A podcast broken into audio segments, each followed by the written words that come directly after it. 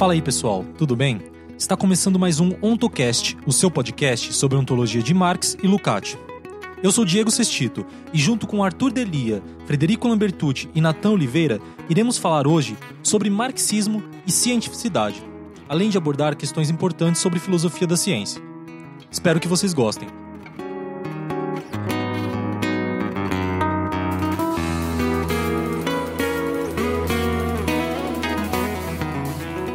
Bom, meu nome é Frederico, Frederico Lambertucci. É... Sou mestrando em serviço social na Universidade Federal de Alagoas. É... Hoje a gente vai tratar de um tema que qualquer analítico treme e começa a ter gastrite. Uma discussão sobre cientificidade.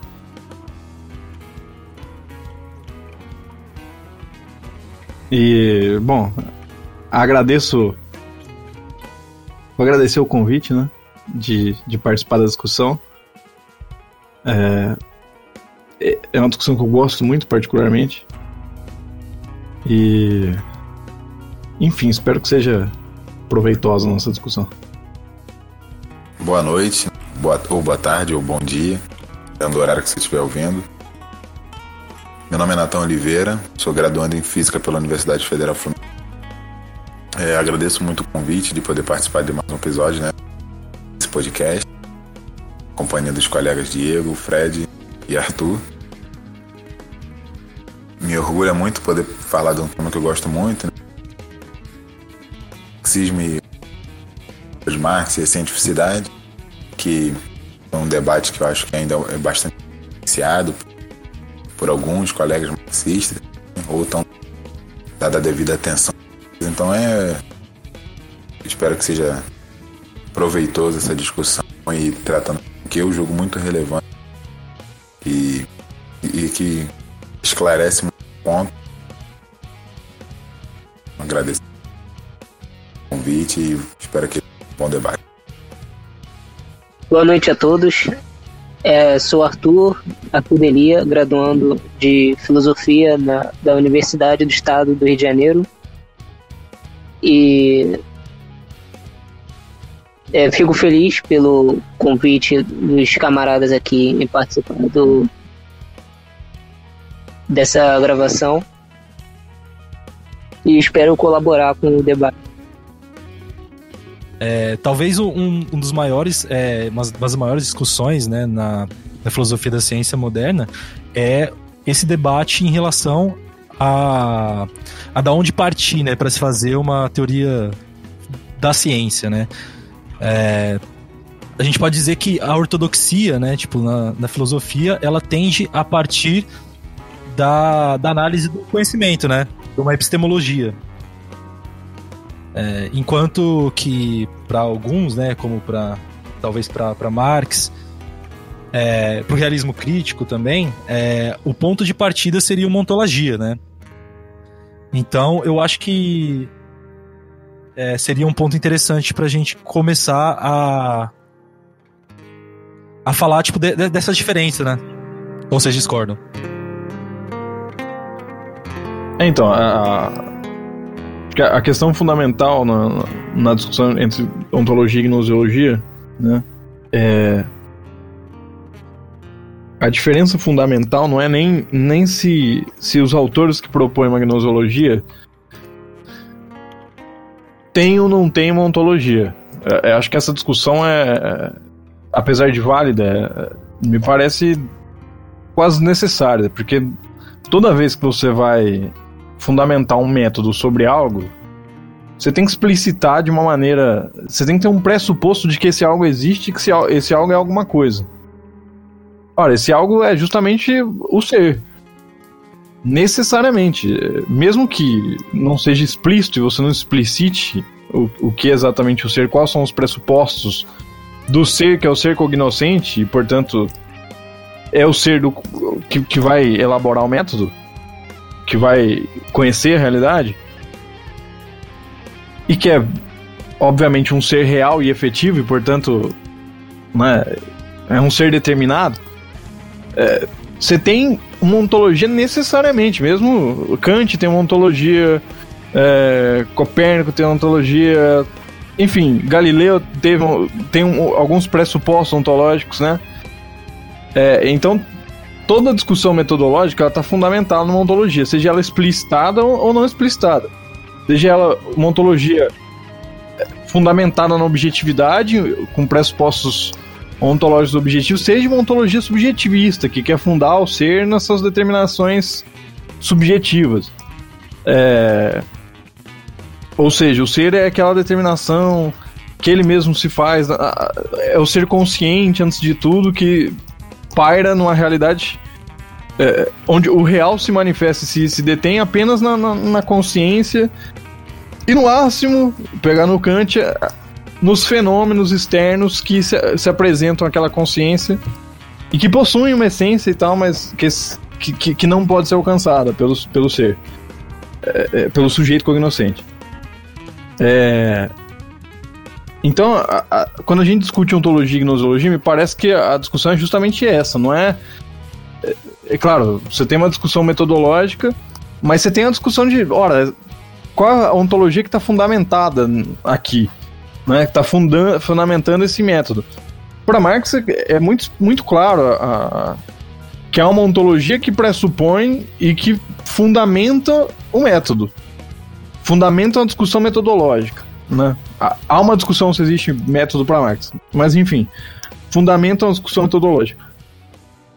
Você pega os autores da chamada gnosologia, né, ou da gnosologia pura, assim, é, onde há um método a priori elaborado pelo sujeito para de captar determinado fenômeno. Há uma ontologia que não está explícita, mas os pressupostos metodológicos, quando você vai ver, são todos eles ancorados em uma certa concepção do ser, mesmo que esse ser exista só na subjetividade. Então, é, eu acho que esse esclarecimento é fundamental porque a gente não está no fim das contas, a gente não está discutindo ontologia versus gnosologia, apesar de, de ser justamente o nosso tópico. Né? A gente está discutindo ontologia explicitada e fundamentando um método materialista contra uma ontologia subjetivista não explicitada e que fundamenta um método que parece existir por si.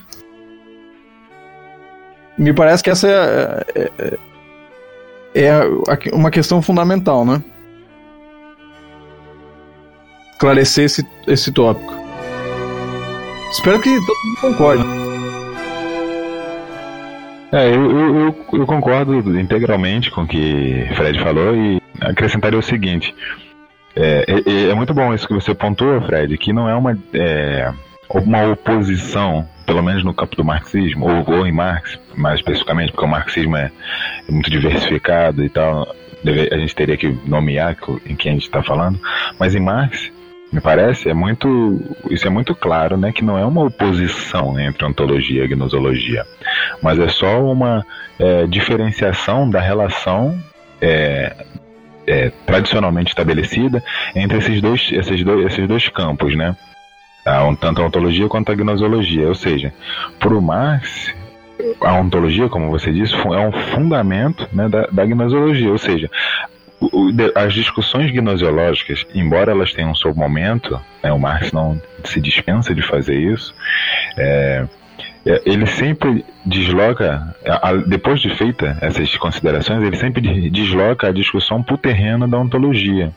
Ou seja, né, ontologia, como a gente discutiu já no, no episódio anterior, que tem aqui um duplo significado, né, ontologia entendido como Lukács interpreta o Marx, é ontologia no sentido de uma visão geral de mundo, pressupostos é, objetivos né, da realidade, e uma, e uma objetividade, né, o segundo sentido, que, que é, da qual uma ideia faz referência.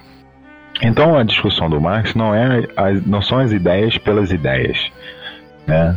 é, o método por si, né, em si, em si mesmado, mas é o que esse método, o que esse conhecimento, o que essa ideia está apontando para a realidade, né, e que, de que realidade é, essa, esse conjunto de ideias, essa teoria, etc., está, está se referindo. Então, então Marx sempre, enfim, é, logo mais a gente vai poder citar vários exemplos, é, mas esse é um, é um procedimento importante, que é decisivo para Marx, que é, é que é interessante a gente ficar sempre atento, que determina em vários momentos, né, e, é e inclusive para fazer o que o Marx mais faz, que é fazer a crítica né, das ideias, é, é, não tomar a ideia por ela mesma, mas entender a, a, sua especificidade enquanto ideia, enquanto conjunto de ideias, de teoria, etc. Mas deslocar esse, né, feito isso, deslocar o terreno para o campo da, da ontologia, da própria realidade, né? E aí tem é, uma discussão que vem no Marx, que é sempre pensar qual é o significado prático social daquelas ideias. Quando ele desloca para o terreno da ontologia, que é o terreno da realidade social, é, fundamentalmente, é, ele está com isso em vista, né? Discussão de qual é a realidade social, o que pressupostos dessa realidade estão subjacentes no debate sobre o método, sobre o conhecimento, enfim, os debates gnoseológicos de modo geral. Então eu acho que dá para, assim, é, em termos de, dessa discussão, né, dá para se colocar que o problema de, de forma não é uma gnosologia, né, tipo, não é ter uma epistemologia, mas é essa, tipo, ter uma identidade do ser, né, como o conhecimento do ser, né, tipo, como se fosse aquilo que é o ser é só o conhecimento dele, né? Tipo, se eu não me engano, é, é como o, o Roy Basker ele define que seria aquela falácia epistêmica, né?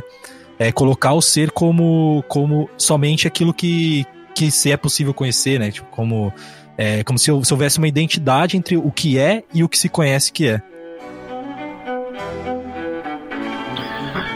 É muito bom você retomar esse, essa, essa imagem do Bhaskar, né? Do Roy Bhaskar, o filósofo inglês, que trabalhou muito com filosofia da ciência, é muito próximo, assim, dialoga muito com o marxismo.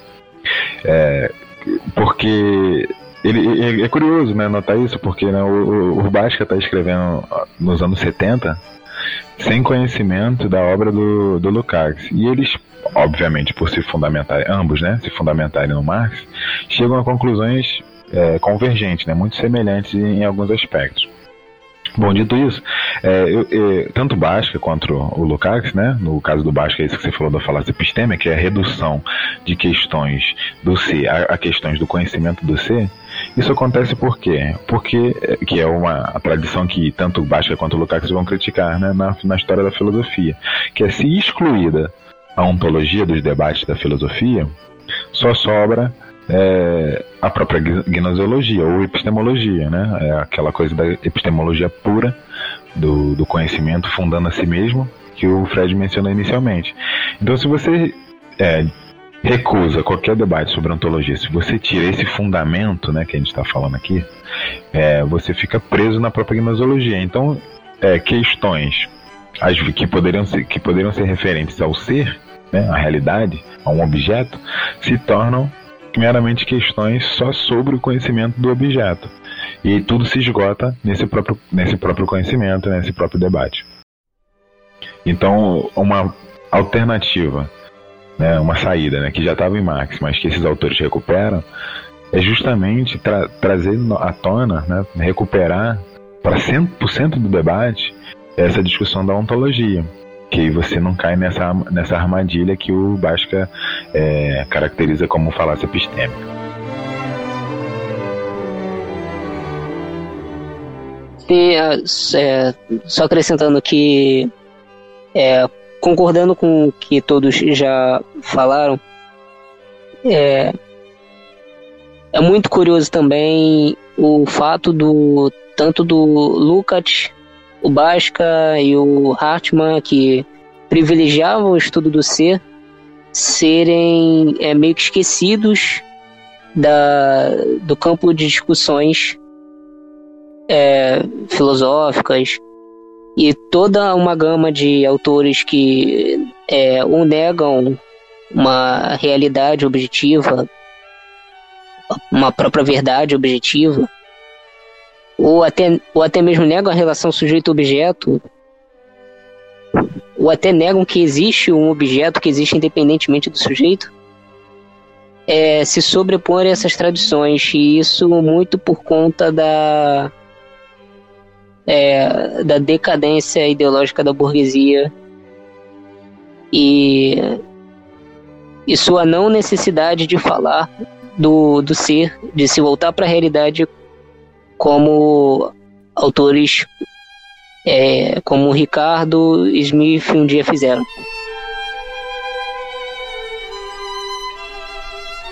É, eu, eu gostaria de comentar mais um ponto nisso que, que o Arthur falou, e, e muito boa lembrança também do Nikolai Hartmann, né, a gente falou do, tanto do Lukács, do Basca e do Hartmann também que se inclui nisso, que privilegiam né, o, o debate da ontologia, são autores esquecidos. É, é, realmente interessante, né, porque o panorama cultural, a ambiência intelectual dos nossos tempos, sobretudo com a, com a fluência decisiva que teve dentro do, do neocantismo, do neopositivismo e mais recentemente do pós-modernismo, são tendências que excluem é, essencialmente a discussão sobre explícita, né, a discussão explícita sobre ontologia.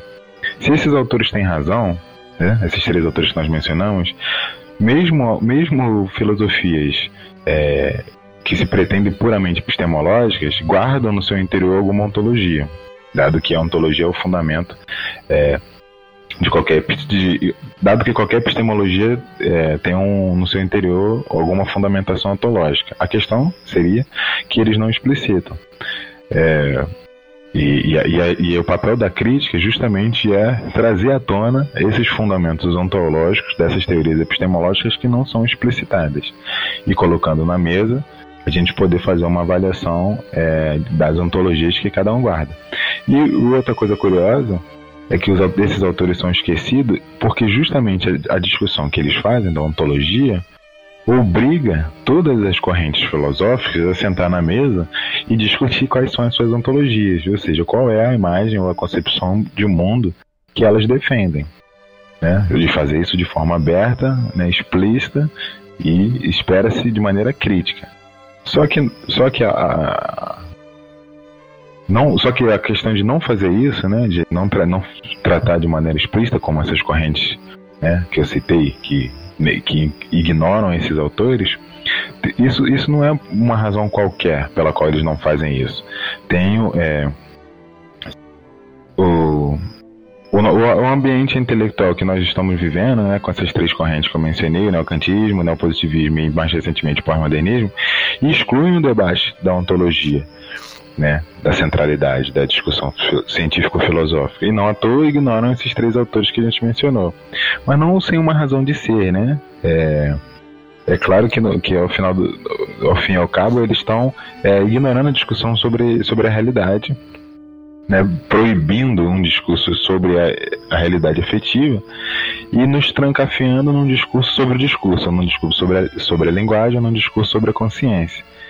Portanto, todas essas filosofias, por mais é, progressistas que elas pretendam ser, no final elas acabam tendo uma é, um caráter um tanto conservador, justamente porque deixa as questões da ordem do dia da realidade em suspenso. Né? Portanto, acabam cumprindo um papel de manutenção dessa própria realidade, uma vez que é proibido discutir né, a, as questões da objetividade, do ser, da realidade efetivamente existente, acabam que sem a discussão dessa realidade não podemos transformá-la, logo ela a gente acaba, acaba tendo uma contribuição de conservação dessas, dessas, dessas teorias.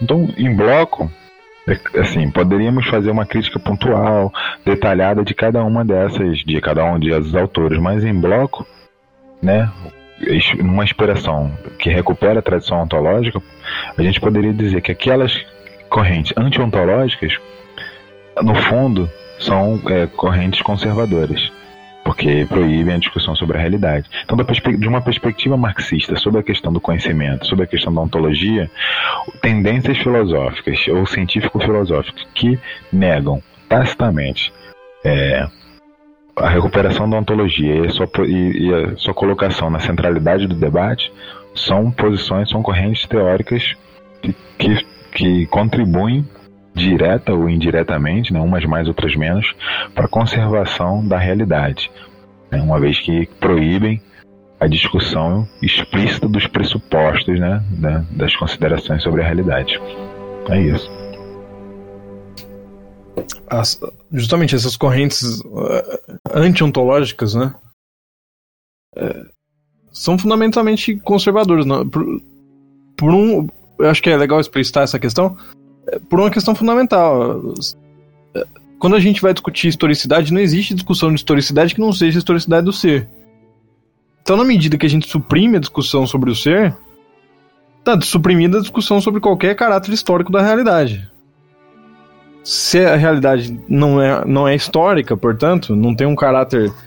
Se o ser dela e a sua substância não é propriamente historici ser historicidade, pronto, a gente cancelou a, a, a perspectiva da revolução, como o Nathan estava falando, né? E, e aí eu acho que falar sobre a questão da historicidade é, é justamente fundamental por causa disso, que é o cancelamento da realidade através de uma perspectiva metodológica. E aí a noção, talvez já indo lá pro tópico 4, mas a, a, a carga ideológica do fundamento de uma classe está muito tá muito clara, né? De quem que é o interesse histórico de, de negação da, da, da, da, da realidade enquanto historicidade, enquanto movimento que é, suprime aquilo que, que tá posto num novo patamar. É justamente a classe que domina essa sociedade, que a realidade tem que ser histórica, pero não mútil. Tem que ser histórica, mas até certo ponto. Pois é, perfeito, Fred. E assim, aproveitando o fio da meada, é... E essa é a maneira, uma das maneiras, né, não é a única, mas essa é uma das maneiras na qual a determinação das classes, né, do posição das classes atravessa o debate do conhecimento. Na questão ontológica a gente já pode ver isso, né? Aquelas tendências anti-ontológicas que já estamos conversando aqui, suprimem, negam né, a discussão ontológica, portanto, da realidade da sua historicidade, acabam é, contribuindo para a conservação das, da, da, própria ordem dominante, do status quo, e, e tem um, um, serviço, portanto, para as classes dominantes. E, e, e, e a gente pode voltar àquela frase famosa do Marx da ideologia alemã, né, que as ideias dominantes de uma época são as ideias da classe dominante. No, no caso do debate sobre ontologia e epistemologia, as ideias que dominam no debate né?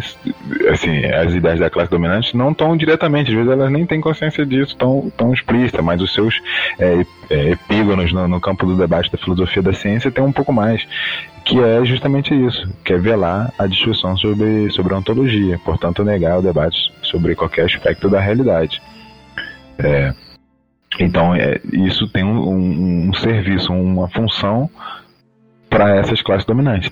Então, as ideias dominantes no campo da filosofia da ciência são as ideias anti-ontológicas.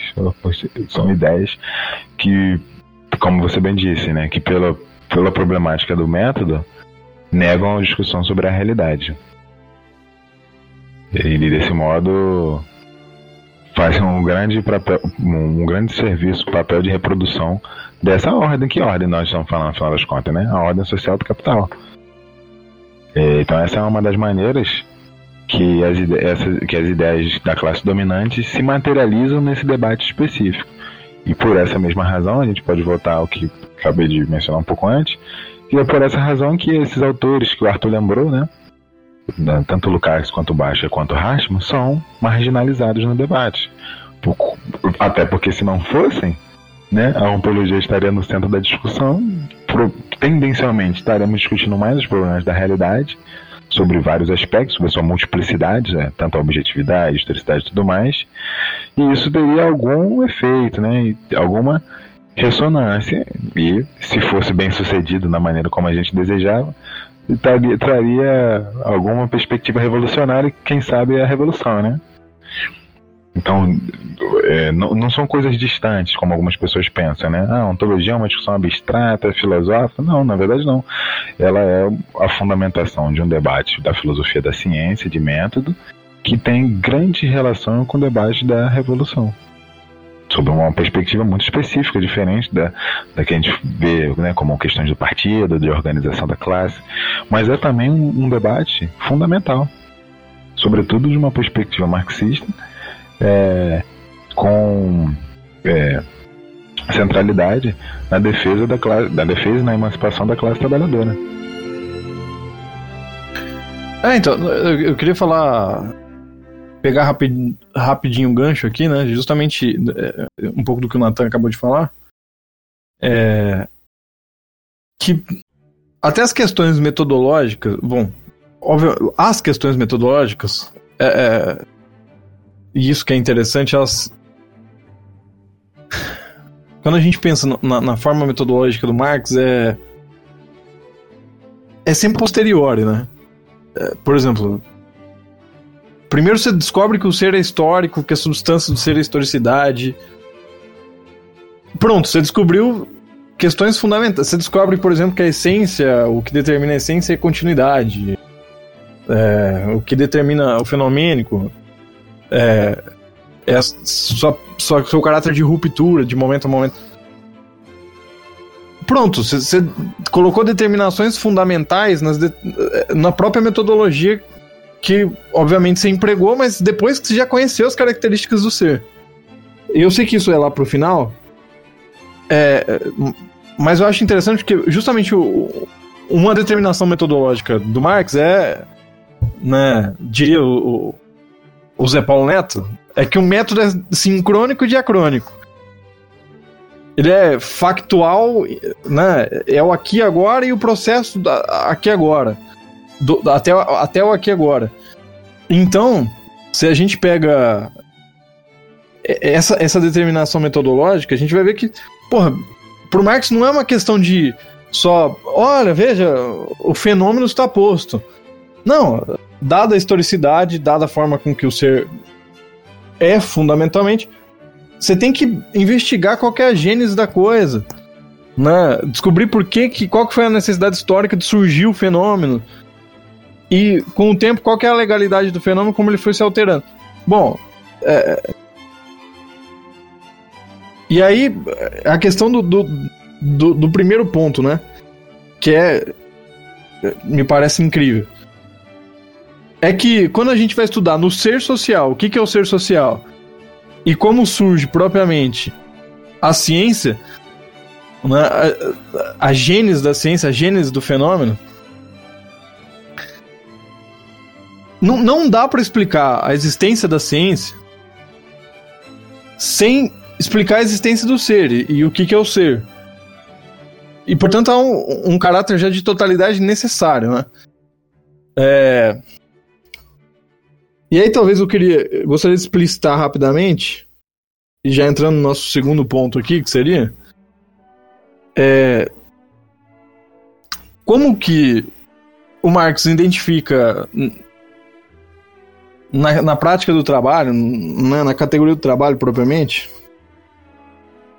a, a gênese né, do, do, do ser social, uh, aquilo que funda o ser social,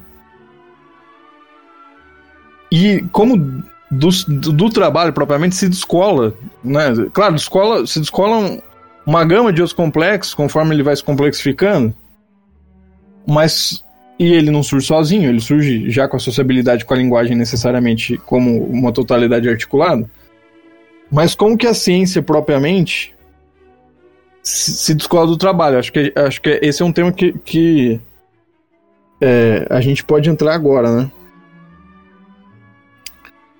Bom, partindo do pressuposto do lado Marx, hein, do lado Capital, de que o trabalho é uma ação dirigida é, conscientemente, teleologicamente, portanto, com a elaboração é, consciente do sujeito sobre o mundo objetivo em que ele vai e objetiva algo no mundo, torna torna algo que era natureza em objeto social, né, em objetividade social de Lukács, a gente tem aí o primeiro momento, diria, da, da, da cisão sujeito-objeto, né? Como nasce a, aquela cisão que na filosofia sempre foi um problema fundamental e é onde está ancorado o problema do conhecimento. Ora, como que um sujeito conhece um objeto?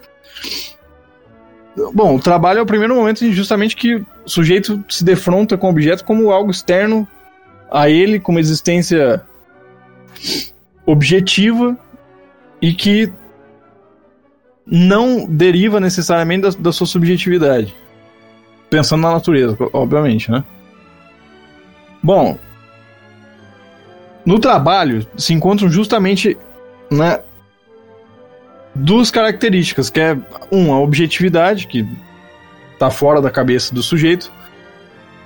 Na verdade, são três características. A causalidade, que é a, o princípio de automovimento, diria o Lukács, que repousa em si mesmo, né? É, ou seja, na natureza não opera teleologia, tá aí já o, primeiro momento do materialismo também. E terceiro, né, a teleologia como pôr de um sujeito consciente que, ao elaborar sobre a natureza e, e captar suas legalidades, e o Lukács vai falar, inclusive, retomando o Lukács aqui, mas se a gente pega lá no Capital, o Marx fala isso, quando ele está falando de, da atenção do sujeito sobre a sua ação o tempo todo e tal, tal, tal. Ele, ele fala da subordinação da consciência à objetividade. Já que uh, é evidente que uh, a objetividade tem legalidades que ou a consciência aprende ou ela não aprende. E é isso que ela pode fazer, ela não pode transformar as legalidades. Uh, não dá para transformar água em diamante. Né? Bom, como no trabalho deriva fundamentalmente de que o sujeito, para transformar a natureza, tem que apreender as legalidades da, da natureza existentes em si mesmas, né? E por isso subordinar sua subjetividade à objetividade do mundo externo, real, efetivo que está diante dele, a gente tem o primeiro momento da, da intention recta, né? Aquela necessária apreensão do ser enquanto ser, enquanto tal, das características do ser enquanto tal. Mesmo que essas características não sejam intensivas, já que o objeto é uma infinidade de determinações. E é, tá aí o fundamento da ciência, né? Quando o sujeito tem que se, se reportar à objetividade, subordinar sua subjetividade àquela objetividade posta, ou aquela objetividade natural, no caso do trabalho. Ora, você tem o primeiro momento em que, na relação entre sujeito e objeto, necessariamente o sujeito tem que captar o objeto como uma existência em si mesmo, como a determinação ontológica de que ele, a natureza é um princípio de automovimento que repousa em si mesmo e que independe da consciência do sujeito que a aprende é, para existir. Né? E, e, aí você tem justamente a, a, a gênese do complexo da ciência é, é o que o realismo defende. Ora, é possível captar os processos reais e efetivos existentes em si próprio. E o Lukács fala, inclusive, né, se a gente pega a discussão da ontologia, que ó, se não fosse assim, se não, se não fosse esse o caso, o ser social nem poderia vir a ser, a sociedade não poderia nem vir a existir, já que é, sem primeiro, sem o trabalho, não existiria ser social, já que ele é o seu fundamento, né? Veículo da, da produção de meios de subsistência e da reprodução social, né? Vá lá, momento predominante. É, em certas formas históricas, para não ficar maluco. Tô brincando. Mas, é... Mas não só isso. Ora, do, pro trabalho existir, depende da apreensão do ser enquanto tal, do, das suas determinações objetivas, independentemente dos desejos e aspirações subjetivas que o indivíduo tenha. Então, portanto, é, e por consequente, se é, a ciência, se, se a apreensão das legalidades existentes fora da consciência do indivíduo não fosse possível, e se ele não pudesse apreendê-las enquanto não só fenômeno, mas também na sua essencialidade, não só o conhecimento seria uma impossibilidade total, quanto a própria existência do ser cognoscente seria uma impossibilidade total. Aí o Basque ele vai, ele vai, dizer basicamente a mesma coisa também, né? Que até falei pro, pro Fred anteriormente, lembra, Fred? Que a gente tava falando aqui dessa contingência, né? Porque o, o mundo ele, ele não depende da, da subjetividade, né? É, ele continua existindo é, independente do que, do que a gente pensa sobre ele ou não, né? Ele vai ser regido da mesma forma pelas suas leis causais, etc, né? Enquanto que a, a subjetividade não, né? Tipo, então a, para as nossas leis científicas, as nossas é, conjecturas científicas, elas são totalmente contingentes para o universo, né? Tipo, elas são, é, elas não, o universo não depende delas, né? E, e assim, é, tem que se diferenciar também aquilo que, que isso, né? Que nessas nessas vertentes gnosológicas, né, de, de filosofia da ciência, não se, não se diferenciam, que é aquilo que a gente faz, né, as teorias, os modelos e etc., que isso se refere a uma dimensão que é totalmente social do conhecimento, né, porque é, isso é o que a gente descobre socialmente, né, o que a gente coloca socialmente como, como ser social. É, e a gente precisa diferenciar isso daquilo que, que a gente descobre, né, que existe, que são as leis, as estruturas, etc, que elas estão postas no real, né? Então, é, é, importante colocar essa diferença, na, na minha opinião, né? Tipo, que existe aquilo que é colocado e aquilo que a gente é, faz socialmente em relação àquilo que, que tá na objetividade. Essa consideração é, que o Fred falou, o trabalho, sem, sem a apreensão, ainda que parcialmente, do, do objeto, o processo de trabalho jamais seria possível. E isso pode parecer um argumento fraco, como alguns é, neocantianos consideram esse argumento fraco, né? Esse argumento, de certa forma, foi feito pelo Lenin, o Engels chegou a argumentar coisa parecida. O Marx, a segunda tese sobre Feuerbach, ele argumenta isso, que é verdade objetiva. A questão de saber se existe ou não uma verdade objetiva é uma questão de prática. De prática.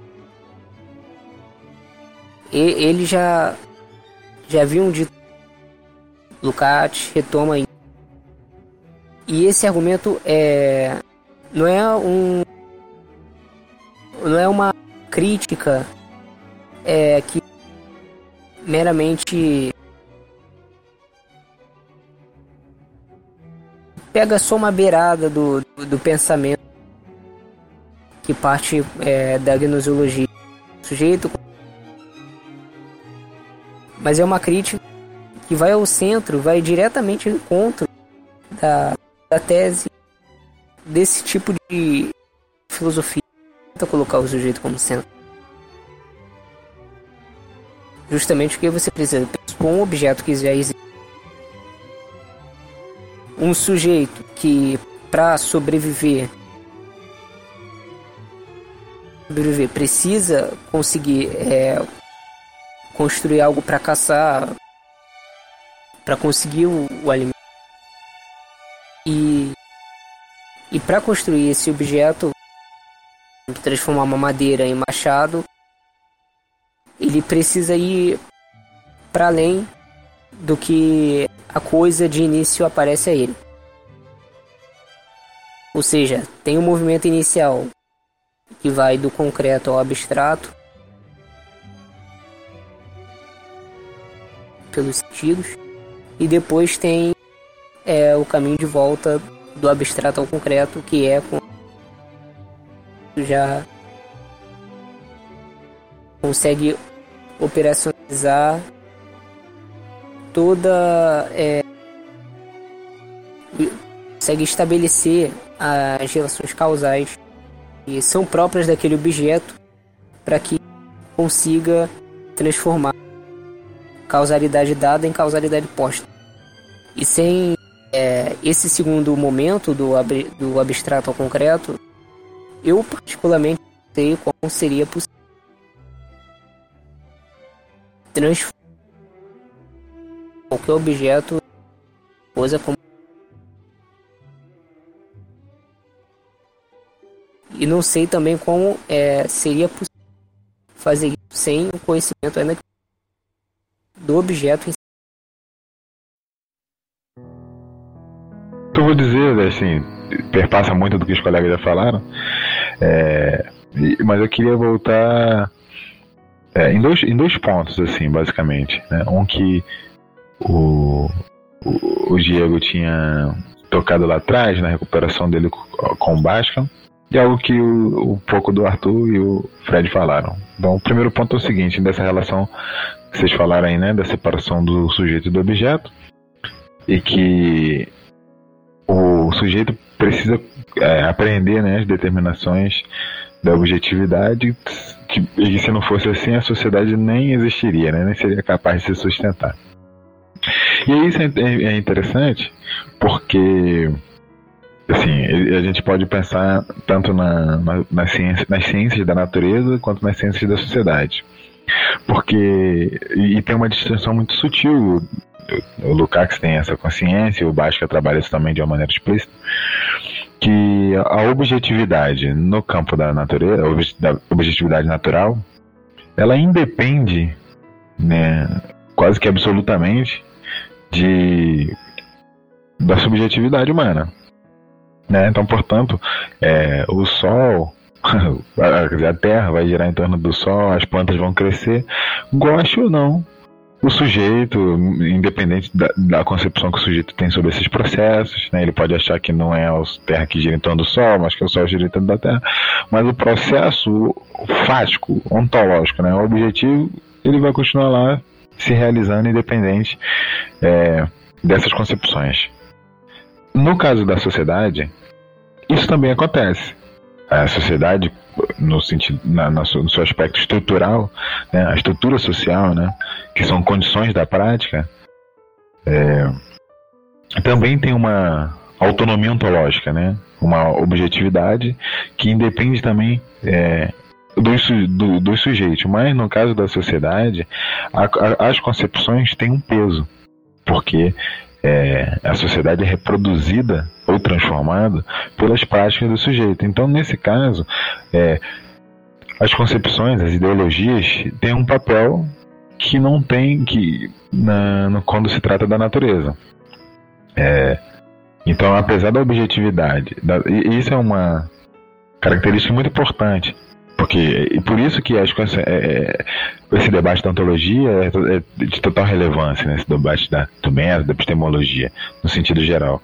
Porque as concepções que, que, é, que são nutridas sobre o objeto, de alguma maneira, né, com, com as suas devidas mediações, também determinam o objeto. Então, por exemplo, para dar um exemplo rápido, se, se, se, se é, suprime a, a, a, a, vamos lá, deixa eu recomeçar. A sociedade é histórica, né? ontologicamente histórica, como o Fred já comentou lá. É uma determinação fundamental do ser, tanto social quanto natural, a historicidade. No entanto, se você tem concepções né, sociais, ontologias sociais, que, que concebem a sociedade como a histórica, parte da, de, do, da prática social que, que carrega essas concepções vai, serão práticas é, restritas ao terreno do que já está posto, né? ao terreno é, desta realidade social, porque serão práticas que nunca, ou seja, práticas é, reprodutoras, porque nunca serão práticas com intenção de transformar a sociedade, porque ela, porque são práticas guiadas por uma concepção de mundo que não, não aceita a mudança, que não aceita a transformação. Em, resumo, é uma, são práticas conservadoras. É, então é muito importante né, esse exame crítico das, das, dessas concepções né, em relação ao, ao objeto social ou natural que se tem, que tem referência. Esse é o primeiro ponto, assim, não sei se ficou claro. A segunda coisa do, da relação trabalho-ciência, né, que é, que o Fred já mencionou um pouco, que é isso. A ciência como, como um complexo superior, tal como a filosofia, né, a arte, a religião, é, tem, tem a sua gênese de lá no trabalho. Né? O Lukács vai dizer, o trabalho é o, é o modelo da prática social. A ciência como uma prática social de ordem superior tem, tem a sua o seu esqueleto, né, a sua, o seu ancestral no, no complexo do trabalho, né? Como só que é o, é o, o trabalho, portanto, é transformação da natureza e transformação de si é, ao, aprender, ao aprender as determinações do objeto e conseguir realizar um por de finalidade, né? um, por tele, um por teleológico. Então, você precisa, para realizar esse por teleológico, e, e, portanto, transformar a natureza, é, adequar os meios adequados. Ou melhor, perdão, é, encontrar os meios adequados, né, mais eficientes para essa, essa para é, consecução dessa posição de finalidade. O, essa, essa busca dos meios né, é, é de tal maneira, e isso fica como legado né, para gerações futuras. Então, para dar um exemplo que o, que o Serginho aí, amigo dos camaradas, gosta muito, gosta muito de dar, o caso do, do machado. Então, se você quer fazer um machado, você vai precisar, sei lá, de uma, um pedaço de madeira resistente, firme, né? Resistente, que não quebra fácil. Você vai precisar de alguma ponta mais ou menos afiada, ou se não é afiada, essa pedra, você vai ter que lascar ela de alguma forma. Então você vai ter que encontrar os melhores materiais, os melhores meios, né? Madeira, pedra, sei lá, alguma coisa para prender e tudo mais, para você conseguir é, criar um instrumento, sei lá, de caça, de trabalho e tudo mais. E uma vez feito, né, encontrado esses meios, ele pode ser passado para a geração posterior, para um outro grupo, coisa que, o valha. Então, aquilo que foi talvez ação de um, de um indivíduo ou de um pequeno grupo, cria um artefato, né, cria um produto que é a materialização né, desse meio, desses meios encontrados e da posição de finalidade. E isso é perpassado adiante. É, essa busca dos meios, né, esse estudo dos melhores meios, né, ao se autonomizar com o desenvolvimento da sociedade, que, que constitui a ciência. Né, e, a, e a posição de finalidades, é, de certa forma, constitui é, o campo da, da ética. Quais, quais, o que é bom, o que é ruim, útil ou inútil, é mais valioso ou menos valioso. Né? Você cria complexos novos que se autonomizam é, do terreno do trabalho embora tenha uma relação genética com ele. Então, ciência passa a ser essa busca dos meios, né, da, das, da, das propriedades do, dos objetos. Pra, mas a ciência também ainda tem no seu interior alguma finalidade, né? É, então, qual é a finalidade que passa a ser agora da, exclusiva da ciência? A busca da verdade, né? Da, das determinações reais, objetivas do objeto, que são capazes de realizar e satisfazer alguma necessidade. E, então a, o complexo das ciências é, se autonomiza, né, e se torna mais e mais e mais complexo, é, mais e mais desenvolvido e mais e mais refinado com, com o desenvolvimento da sociedade. Mas então aqui a gente já pode ver que a verdade é um valor para a ciência. e a gente pode demonstrar isso né? não sei se a argumentação ficou clara, mas já do, do, do campo do, do complexo do trabalho. Né? Para a gente conseguir transformar efetivamente a natureza e satisfazer as necessidades sociais e individuais, é preciso conhecer o mundo. E eu preciso conhecer a verdade do mundo. Já no nível do trabalho. Ainda mais quando a ciência se desenvolve, ela ainda tem como finalidade a verdade do mundo. mesmo que essa verdade tenha agora uma distância maior com uma prática imediata. Né? Talvez não seja mais para caçar ou para enfim, fazer alguma coisa para para alimentação ou coisa do tipo. Talvez seja para compreender, por exemplo, a estrutura atômica da que existe na natureza, ou para entender a melhor forma de organizar a sociedade. Agora é preciso, a verdade está ali como uma condição é, da prática científica.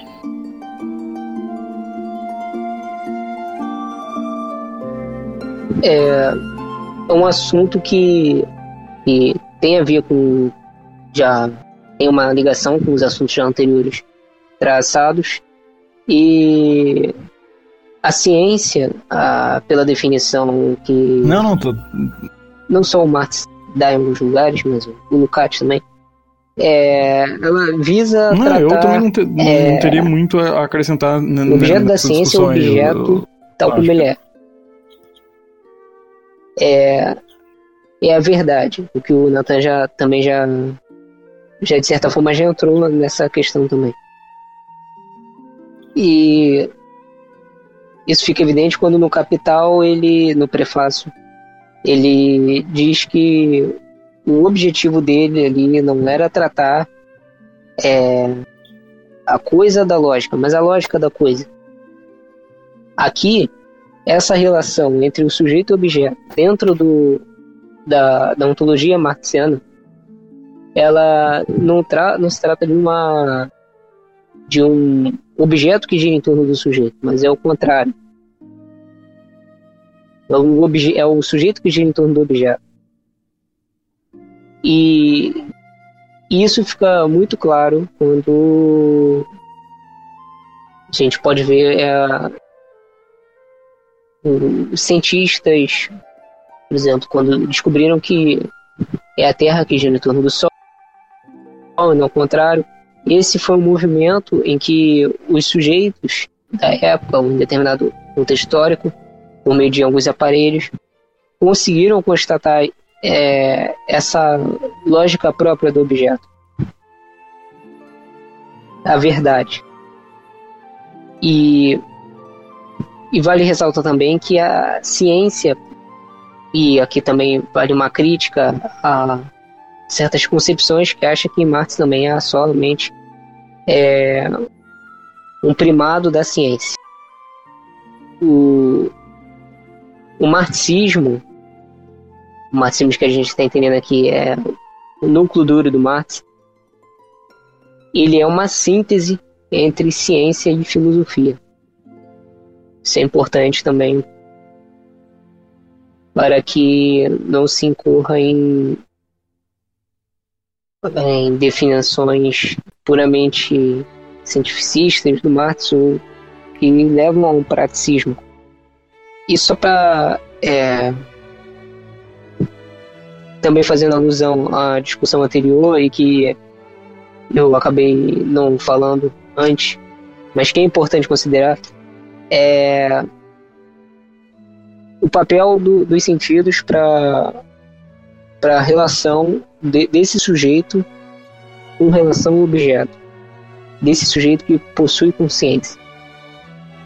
Não só no processo de trabalho, mas também é, na, nas análises é, gerais do próprio universo, da própria natureza.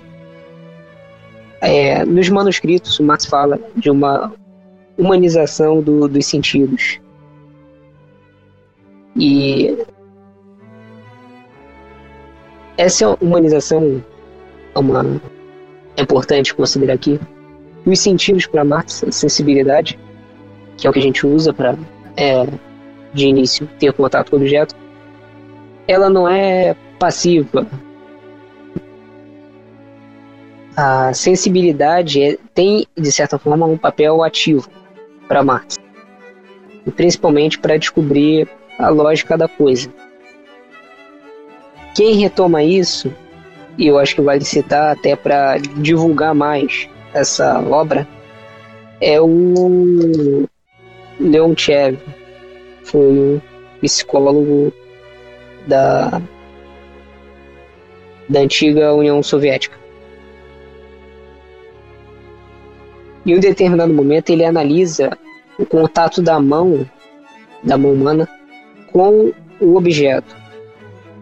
Demonstra como o movimento da mão com relação ao objeto, de apalpação do objeto, produz um reflexo na consciência e que, no entanto, esse esse reflexo, essa relação da mão objeto, ela tem como primado não a, o sujeito ou a mão do sujeito, mas o objeto em si. E eu vou citar aqui a, a passagem rápida.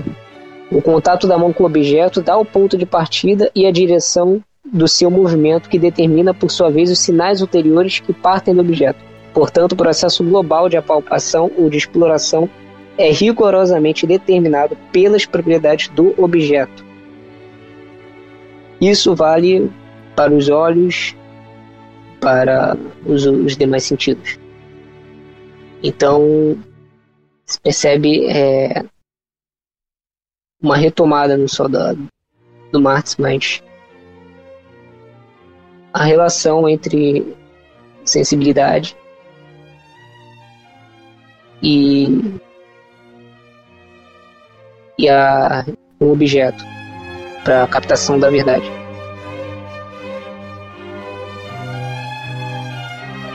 É, se me permite, é, tomando o finalzinho da fala do Arthur, na verdade, acho que é, é, é, a gente talvez tivesse que enfatizar um pouco mais esse, esse tema no Marx, ainda mais no momento que a gente fala de pós-verdade e tudo mais. É, eu gostaria de, de, de tratar, né? O Arthur já falou um pouco dessa relação do, do conhecimento, da sensibilidade, da verdade. É, eu acho que tem uma coisa que é, se perde de vista um pouco quando você lê a obra do Marx, que é não só a verdade, mas uma falsidade. É, a concepção que o Marx tem sobre, sobre isso é um pouco não convencional às filosofias tradicionais da ciência. É. A primeira coisa, acho que duas coisas precisam preciso de falar sobre isso antes de, de, de falar dessa relação entre a verdade e a falsidade para o Marx. Que seria a primeira coisa, para o Marx, né, como bom materialista, é, o pensamento tem uma determinação social. Ou, dizendo de outra forma, é, as ideias cumprem uma função social, né? Elas têm, têm um status de, de objetividade, né? As ideias movem a ação, as práticas sociais. É, então, em alguma medida, né? Se as pessoas conseguem se mobilizar na, no seu cotidiano, na sua ação, a partir dessas ideias, então essas ideias têm alguma é, eficácia social. E aí a, a, grande questão vai ser: mesmo ideias falsas têm eficácia social. É, e, e, a segunda coisa que eu vou falar, já, já volto melhor explicar isso, que é pro Marx, né, isso é decisivo, né, uma das teses sobre Feuerbach, de 1845, aqui. A, a, o critério da verdade é a prática social. Então, o que garante que uma determinada teoria científica é verdadeira. Claro que muitas das teorias têm é, critérios internos de validação, né? Você pensar no caso das ciências da natureza, você tem, por exemplo, a experimentação em algumas ciências e, e coisas, coisas semelhantes, né? Às vezes nem, não precisa recorrer a, a, a experimentação. Por, por, argumentos lógicos, você já vê a inconsistência. Tem, então tem consistência lógica, experimentação, alguns critérios internos. Mas em geral também tem é, o critério da prática social, né? uma, uma teoria que só vale na cabeça de quem a criou. Bom, por mais que seja verdadeira para esse sujeito, ela é falsa, no sentido da prática social, porque ela não tem nenhuma eficácia fora da cabeça dele. Então, se me desculpa, é, mas é a verdade, essa é a verdade. Então, então retomando, né? O, o argumento. Primeira coisa, né, as ideias têm uma determinação social, elas têm uma eficácia ontológica, né? Na, ou seja, na realidade, sobretudo social. E, e, e, é isso, é essa eficácia que garante o estatuto de veracidade ou de falsidade da, da, de uma determinada ideia ou de uma determinada teoria. Então, aí com isso eu posso voltar. Então, o que, que, o que é peculiar no Marx, né? E eu acho que é, é o que eu enfatizaria do Marx como crítico, né? Como crítico de ideias. Se a gente pudesse sintetizar o que, que Marx foi, ele foi crítico de ideias falsas. Se, é, se determina uma, uma, que uma ideia é falsa ou verdadeira pela, pela sua eficácia social. E isso é curioso. Eu vou pegar, vou citar como exemplo a, a grande obra do, é, da vida do Marx, que é o Capital. No Capital, em suma, como diz o subtítulo do livro, é crítica da economia política. Portanto, Marx está pretendendo fazer uma crítica a essa que era a ciência da sua época, né, a teoria social da sua época, a economia política. Bom, se o Marx está querendo fazer uma crítica dessa teoria ou dessa ciência, é porque em algum aspecto ele não a considera verdadeira. Né? Não, então, porque se, se a considerasse, ele não precisaria fazer a crítica, ele simplesmente aceitaria e seguiria adiante. Então, em algum nível, ele considera que seja uma teoria falsa. Falsa sobre qual aspecto? Sobre esse aspecto, sobre, sobre a prática social. Só que é, é, é importante observar, e algumas pessoas né, não prestam atenção devida a isso, que é a primeira coisa que o Marx faz ao criticar a economia política é reconhecer a sua validade, é reconhecer a sua veracidade. Aí você, pô, mas aí, aí, um popperiano logo poderia dizer, bom, mas isso daí é uma contradição. É, como que uma teoria que você critica pretensamente falsa é uma teoria verdadeira. É, amigo, bem-vindo ao mundo real onde não tem essas dicotomias. é, ou seja, para o Marx, a economia política é verdadeira e falsa. Ah, calma aí, isso não é possível. Calma, vou explicar. Para o Marx, a teoria é, econômica, né, a, ciência, a economia política é verdadeira porque ela dá conta de aspectos, de determinações dessa realidade capitalista. Do contrário, seria uma total loucura.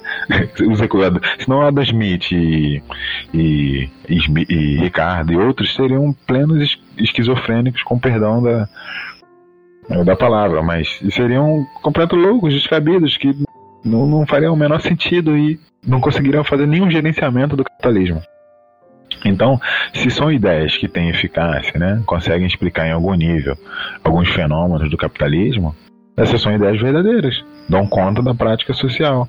Não só da, da, de uma prática individual, mas de uma prática social. E se o critério da verdade é a prática social, essas teorias são verdadeiras. Aí você falar, aí vocês poderão perguntar, bom, se são verdadeiras, por que o Marx critica?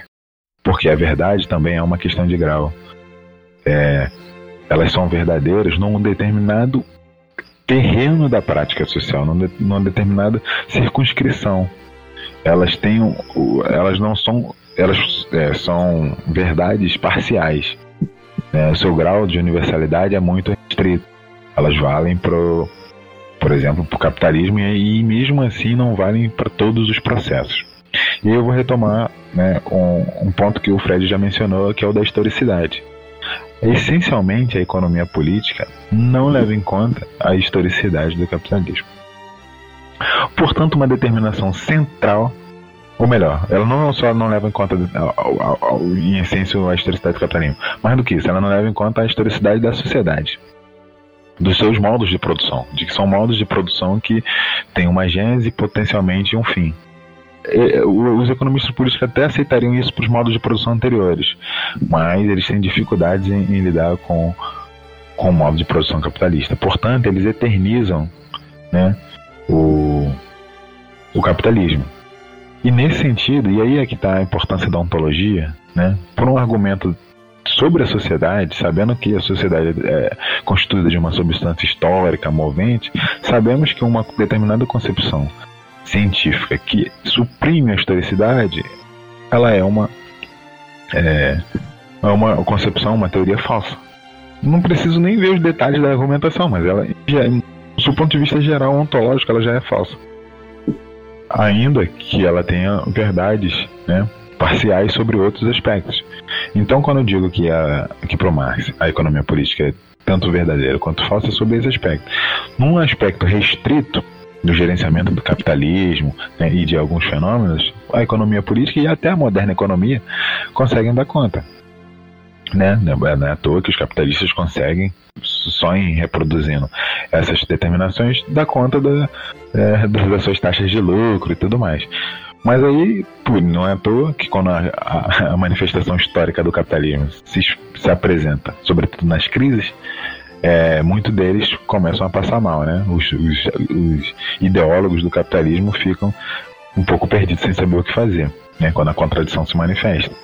E aí, aquilo que era aquela teoria, aquelas teorias que eram verdadeiras, agora passam a se mostrar falsas, né? Então a, a verdade é também histórica, não é é, desde sempre para sempre. Uma teoria que foi que é verdadeira para um determinado âmbito, em um determinado momento, pode se tornar falsa em um outro âmbito em um outro momento. E esse é o caso da economia política.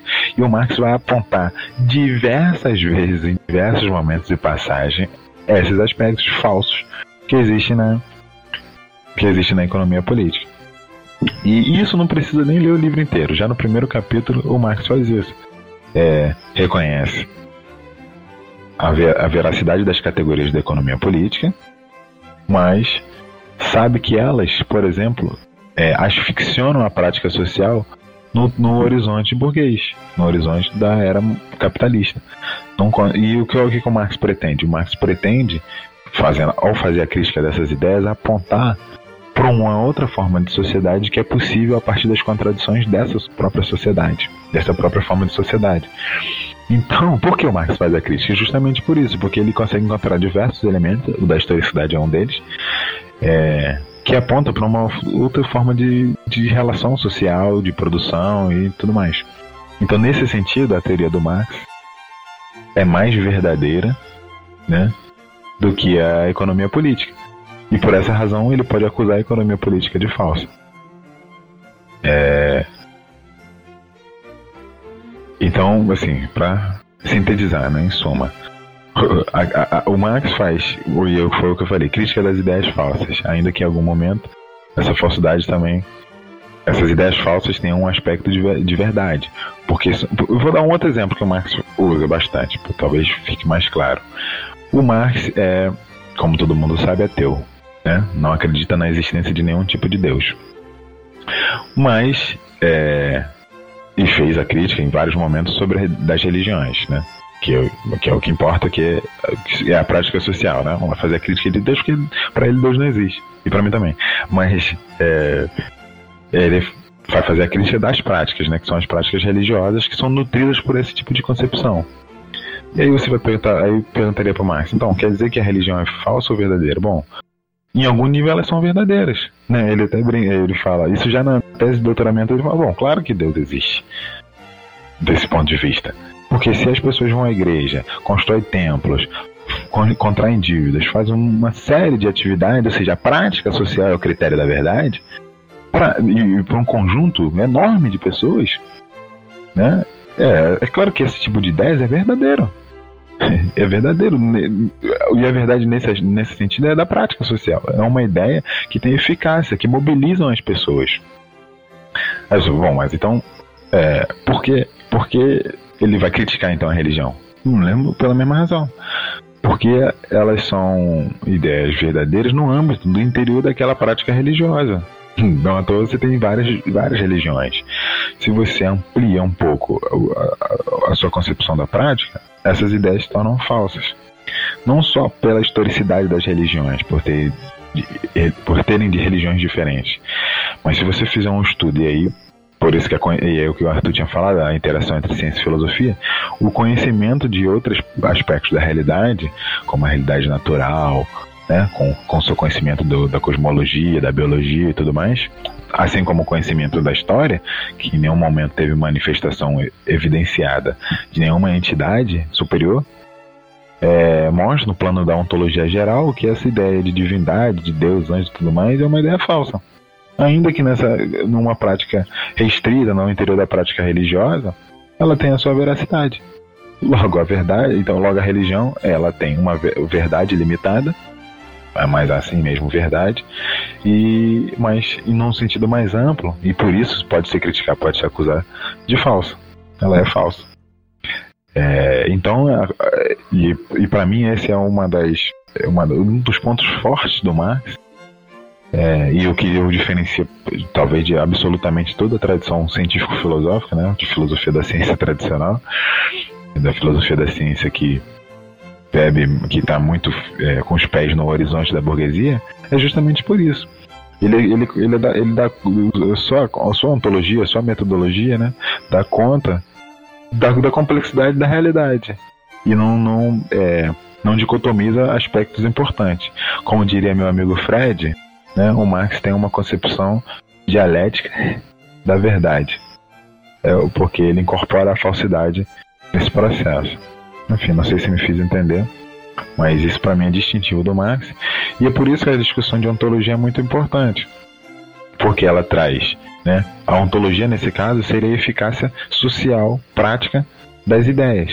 Né? São os fundamentos ontológicos, objetivos daquelas ideias né, que garante, em alguns momentos, uma verdade, nem que seja parcial histórica, de determinadas ideias, mas a partir do qual também o Marx pode fazer, é, pode alegar a falsidade.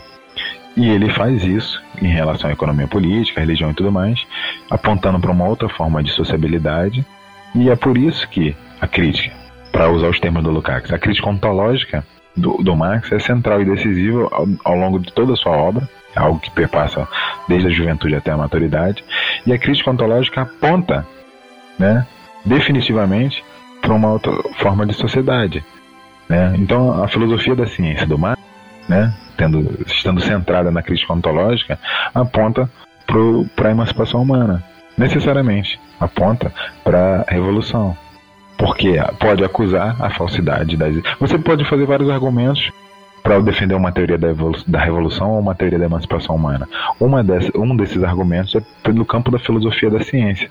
Pode-se disputar o campo da filosofia da ciência de uma perspectiva marxista, fazendo uma crítica ontológica de, de todas essas ideias, de todas essas ideias que eternizam o capitalismo, apontando, alegando suas falsidades, demonstrando elas, claro, e mostrando que é possível superar essa prática social, que o horizonte capitalista não é o limite absoluto da ação humana.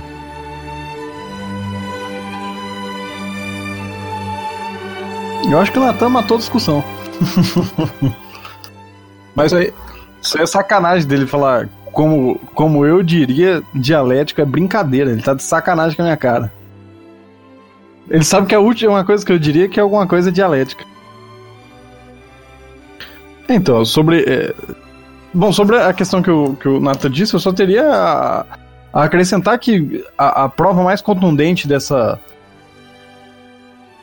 disso que ele tá falando, né? É, é justamente a decadência ideológica de uma classe, quando, quando quando ela deixa de ser uma classe revolucionária para ser uma classe e, e, o exemplo histórico mais candente é a burguesia, né? É, deixa de ser uma classe revolucionária para se tornar uma classe em que a conservação da sociedade significa a conservação do seu estatuto de classe, do seu poder, portanto, é um processo de velamento da realidade que antes, quando essa classe, e no, no caso da, da, burguesia é muito claro, por exemplo, teoria do valor, é, a teoria do valor demonstra exploração do trabalho. O Ricardo e o Adam Smith eles não velavam o fato de que existia exploração do trabalho. Né? Eles não velam o fato que existe exploração do trabalho na é, na ascensão do capital. A questão é a burguesia está participando ali enquanto ente ativo da produção de riqueza. É, a classe feudal né? Você pega o, o senhor feudal, ele é um consumidor de riqueza. Ele não, ele não tá nem envolvido no processo de produção de riqueza. Quando a burguesia começa a, a impor o seu, o seu modo de, de, de produzir, né? Seu modo de produção. Então, a teoria do valor do trabalho era, ó, falava, você não produz nada, quem tá produzindo é, é aqui, ó, o burguês que tá é, orientando a, o processo de produção aqui e os caras que estão vindo trabalhar aqui, esses trabalhadores. É... Então, a, a, teoria do valor tem um claro. Além de ser. A burguesia precisa captar a realidade, ainda que. O Marx vai dizendo nos Marcos Econômicos Filosóficos sobre fórmulas abstratas é, que existem para, para, para ela como. eternamente. E aí entra o elemento ideológico, né? Você pega a economia política, que o Nathan tanto se referia. O que, que, é geralmente o elemento ideológico que o Marx vai depurar, né? É justamente aquilo. Olha, a burguesia está se afirmando enquanto classe, então ela tem que entender como ela produz a riqueza e ela tem que entender exatamente o que, que significa esses fenômenos que, é, que ela está tá engendrando. Ora, por que, que o preço sobe e desce? Por que, que você empregar é, 10 caras aqui para costurar sapato, cresce a, a, minha lucratividade, mas se empregar 10 contadores, eu não tenho lucro. É, esse tipo de fenômeno tem que ser explicado. Então a burguesia também tem todo o interesse ideológico de explicar quais são os fenômenos nascentes. Ao mesmo tempo, ela não pode explicar a totalidade, ela tem que se afirmar enquanto classe, né? E tem outra classe logo embaixo ali que ela, ela mesma tá, tá produzindo com o seu movimento, né? Trabalho assalariado tá vindo produzindo a classe trabalhadora e e, e o operariado. Né? O, o proletariado tá nascendo. Dessa, da mesma determinidade que está sendo tá produzindo a burguesia. É, bom, a burguesia não pode simplesmente pegar e falar, olha, veja, a realidade é toda histórica. Nem aqui, nem na economia política clássica. Tem que falar, olha, a realidade leva a história até a gente, até a burguesia. Então, tá aí o justnaturalismo das categorias da economia política, né? A propriedade privada, ah, existe desde sempre. Qual é a essência do homem? A própria propriedade privada. O que, que vem antes? A propriedade privada vem antes.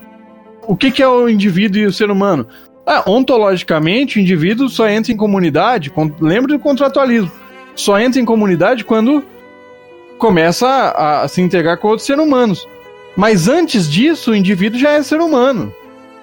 É, as propriedades ontológicas que o definem enquanto indivíduo, enquanto ser social, estão dadas antes mesmo dele entrar em comunidade. Quando ele entra em comunidade, aí vem o problema do contrato. Olha, a, a minha liberdade vai até onde? Já que eu, agora eu tenho que conviver com outro. Bom, as categorias do jus naturalista são isso. A burguesia tem que provar para ela mesma que a essência dela é a essência de toda a sociedade. E de toda a história, inclusive, que só se realiza aqui. Não por acaso, o maior autor, né, o maior pensador da burguesia é Hegel. E o que, que o Hegel faz? É justamente esse processo de consolidação. Por que, que a história é teleológica no Hegel? Porque o limite de classe que o Hegel podia colocar era esse, ora, a história toda, veja, a, a história da humanidade é assim, começa desse jeito, e o processo é histórico. Tudo é histórico por Hegel. Exceto é, é a essência da humanidade, que começa no nada, ok, mas o egoísmo da propriedade privada está sempre ali como um fantasma. E aí o desenvolvimento desse processo, que é um desenvolvimento ontológico. Não, o Hegel é um cara que a ontologia está sempre presente ali, sendo determinada, né, idealisticamente, vai, lógico gnoseologicamente, mas tá ali. Cês... É uma ontologia objetivista, até, diria. Mas ao mesmo tempo, você. Ora, as, as propriedades da, da, da, sociedade burguesa elas chegam e tal. E, é, chegam, chegam na sociedade burguesa, elas se realizam, encontram, encontram a finalidade dela. Aquela essência humana egoísta que a humanidade teve que lidar lá desde o começo, e que não tinha como lidar e vai de conceito a conceito, indivíduo, família, está, propriedade privada, Estado, vai num, num ascendente, num crescente. O que, que o Hegel está falando quando ele diz? Ah, ó, veja, o Estado resolve e funda a sociedade civil, né? É, ele está falando, ó, o Estado consegue fundar um, um, um, um contrato, o contrato é ruim, mas vai, consegue fundar uma relação entre os indivíduos em que a, a, essência de cada indivíduo, a essência determinada da sociedade civil, que é o caos. E é o caos porque a essência de cada indivíduo é ser propriedade, proprietário privado, mesquinho, egoísta. O Estado funda um, uma vai, harmonia, assim, na sociedade civil, que vai continuar evoluindo, mas vai continuar evoluindo agora com a ética no Estado e a moral na sociedade civil os interesses privados na sociedade civil, os interesses universais no Estado. O máximo que dá para a burguesia chegar é nisso. É nisso. É, não dá para ela negar que existe uma essência determinada desde sempre, que é a essência da, da classe dela, porque ela fundou, funda, fundou.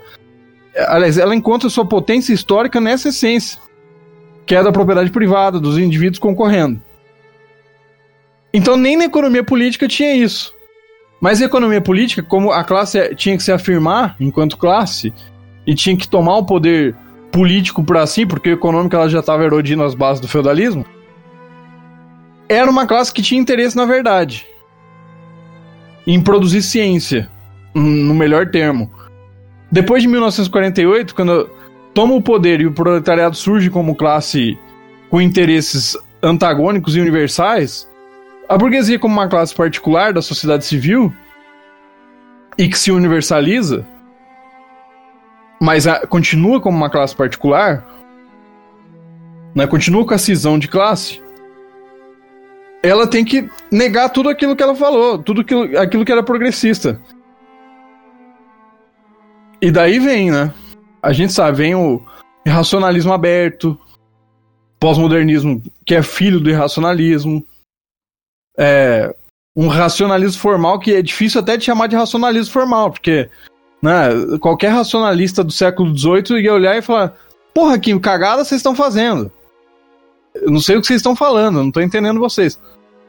É porque é uma decadência assim brutal. É a negação da realidade é, é tomar um tapa na cara e negar que o tapa existiu. A marca tá vermelha assim e o cara negando. Não, que nada. Veja, é a mesma cor da pele. Dos dois lados. Um lado tá roxo e o outro tá branco. É. Então. É, e é justamente interessante isso porque se a gente não compreende é, justamente aqueles fundamentos ontológicos, e se a gente não compreende as questões que o Natan acabou de expor, acho que a gente não entende as determinações de para onde tá, por que, que existem diferentes formas de cientificidade e por que, que algumas são tão medíocres e outras são tão elevadas. A do Marx é a mais elevada. Né? Porque captura a realidade em si mesma. Tem uma concepção ontológica de que a realidade existe independentemente da aspiração ou desejo subjetivo do, do indivíduo. Mas só pode ser assim porque o Marx fundou e fundamentou o seu critério de cientificidade e filosofia e filosófico naquela classe que tem os interesses mais universais. Por isso que ele pode capturar a realidade, apesar de ser uma classe particular, universalmente. Porque os interesses universais estão aparecendo. É uma classe que. É, é uma teoria que na análise não precisa suprimir nem o particular e nem a universalidade. A burguesia suprime quando produz ciência, ou quando tenta produzir ciência. Porque burguesia não produz ciência desde, desde o século XIX. Mas quando tenta produzir ciência, ou faz como o método científico moderno, vai, pegando aqui é, o Ivo de, de, de carona. Quando faz, suprime a particularidade. Porque tem que suprimir as classes sociais como fundamento da ciência. Ah, e aí o critério de desenvolvimento da ciência já não é mais um critério ontológico determinado pelas classes sociais subjacentes. Não. É um critério em que o desenvolvimento subjetivo vai através da metodologia que vai se complexificando. Sabe-se lá Deus com base no quê? Mas é um subjetivismo extremo. Você vai de uma metodologia, aí alguém vem e faz a crítica da metodologia, e parece que a ciência é um desenvolvimento subjetivo sem nenhum processo subjacente. Na, nada, nada afeta a ciência. A ciência é, é, é um desenvolvimento metodológico que, que se, se, processa sozinho. É incrível. Né? Parece que é Deus operando assim. Tem o primeiro dia, aí fizeram o método. No segundo dia descobriram o racionalismo. No terceiro dia, empirismo.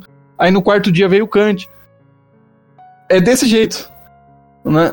E aí, o que que tem? É justamente o indivíduo. Por quê? Porque na sociedade é individualismo. Né? É, o indivíduo é uma mono isolada. Então parece que a ciência é produto do indivíduo e da subjetividade do indivíduo. E quanto mais genial o indivíduo, ah, melhor a ciência. Ora, e os outros critérios? Não, foda-se nos outros critérios. Não importa se ele representa a, a burguesia industrial de um país ou se ele representa o proletariado de um país. Foda-se, isso aí nem existe. É... Então, é... sabe, essa questão, e eu acho que é interessante falar, é justamente porque os, os conteúdos ideológicos, e, é por isso que os conteúdos ideológicos se dissolvem na análise é, do método científico enquanto gnosologia em si mesma, diria o Nathan. É, você tem que dissolver todo o conteúdo ideológico. Logo, ciência para um lado, ideologia para outro. Ora, o que é científico não pode ser ideológico.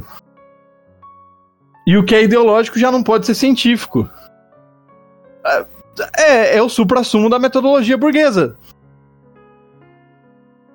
Já que, obviamente, você. Ora, tudo, que é, tudo aquilo que tem um critério valorativo, e o Natan já demonstrou como a ciência tem que ter critério valorativo, falando da gênese da ciência. Tudo aquilo que tem um critério valorativo e um conteúdo de classe explícito, ainda que esse conteúdo de classe seja subjacente, senão a gente cai no stalinismo na mania de. É, você acha que falar de luta de classe é ciência, necessariamente.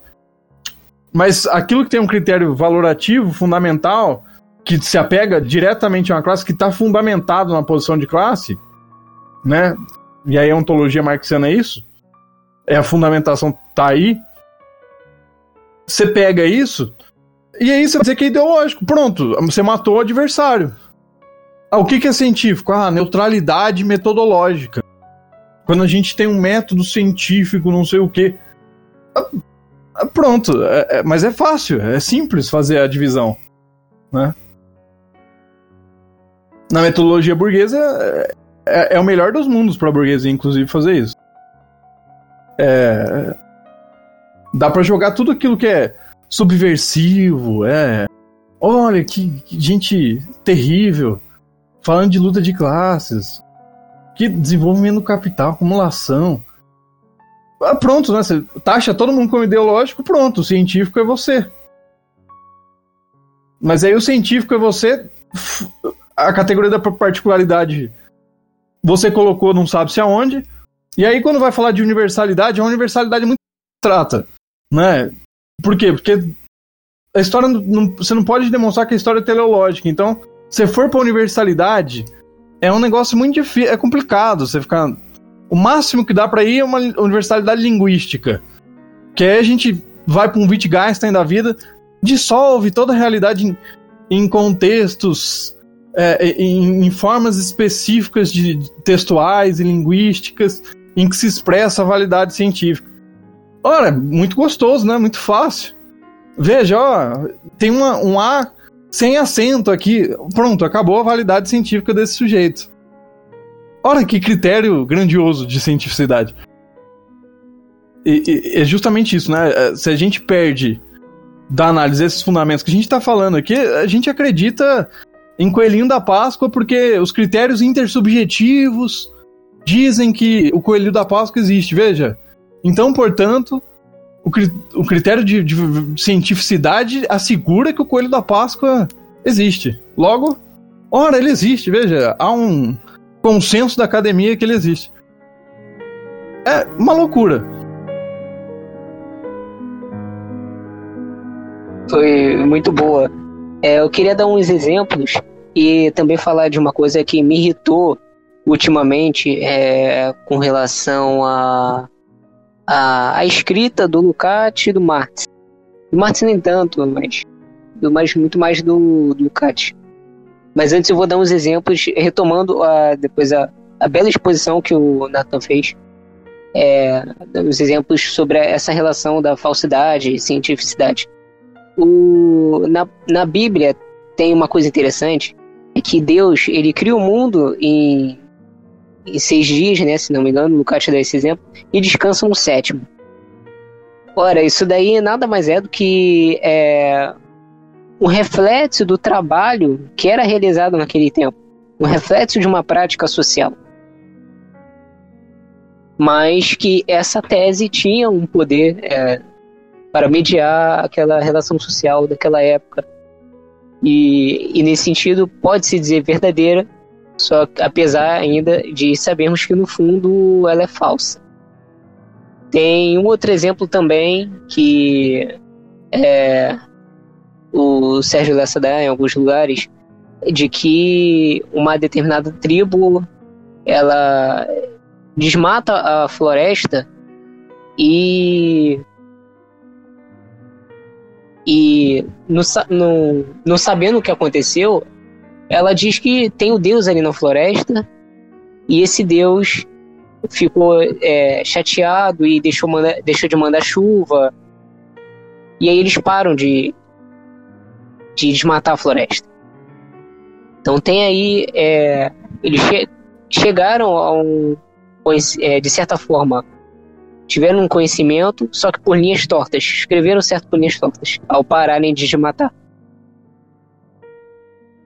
E eu queria fazer uma crítica aqui a, a um autor que está muito em voga, que é o Hayek, em que ele fala do, do conhecimento disperso na sociedade.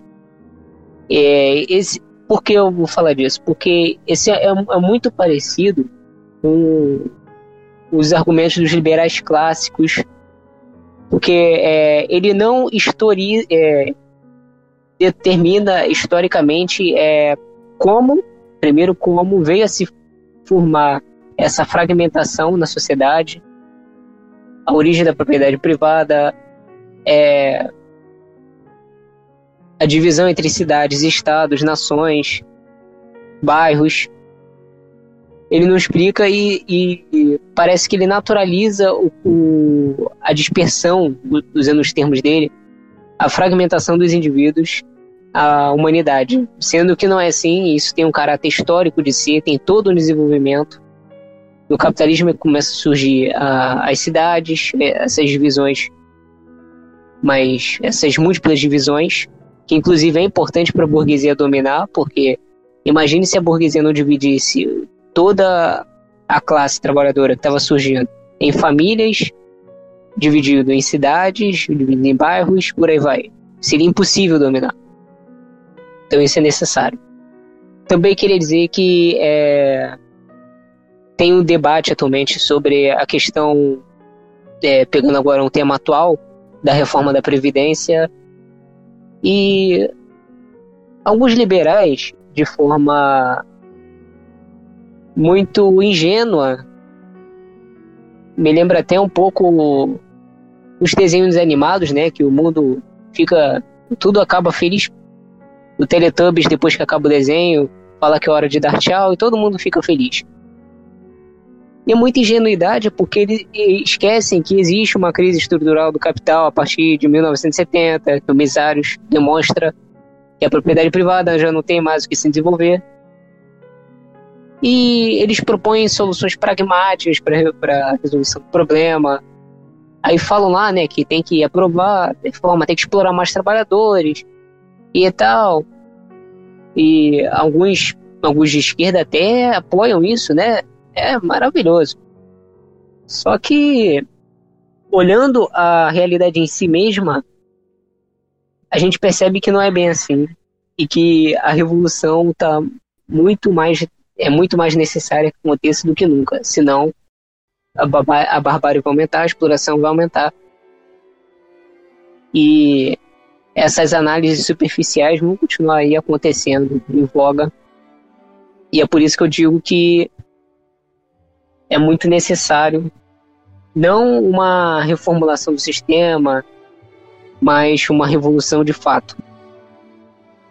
E sobre a exposição, o método de exposição, a escrita do Lukács e do, do Marx, ou até também do Hegel, é que alguns analíticos eles adoram fazer uma espécie de, desculpe o termo talvez, é, masturbação conceitual.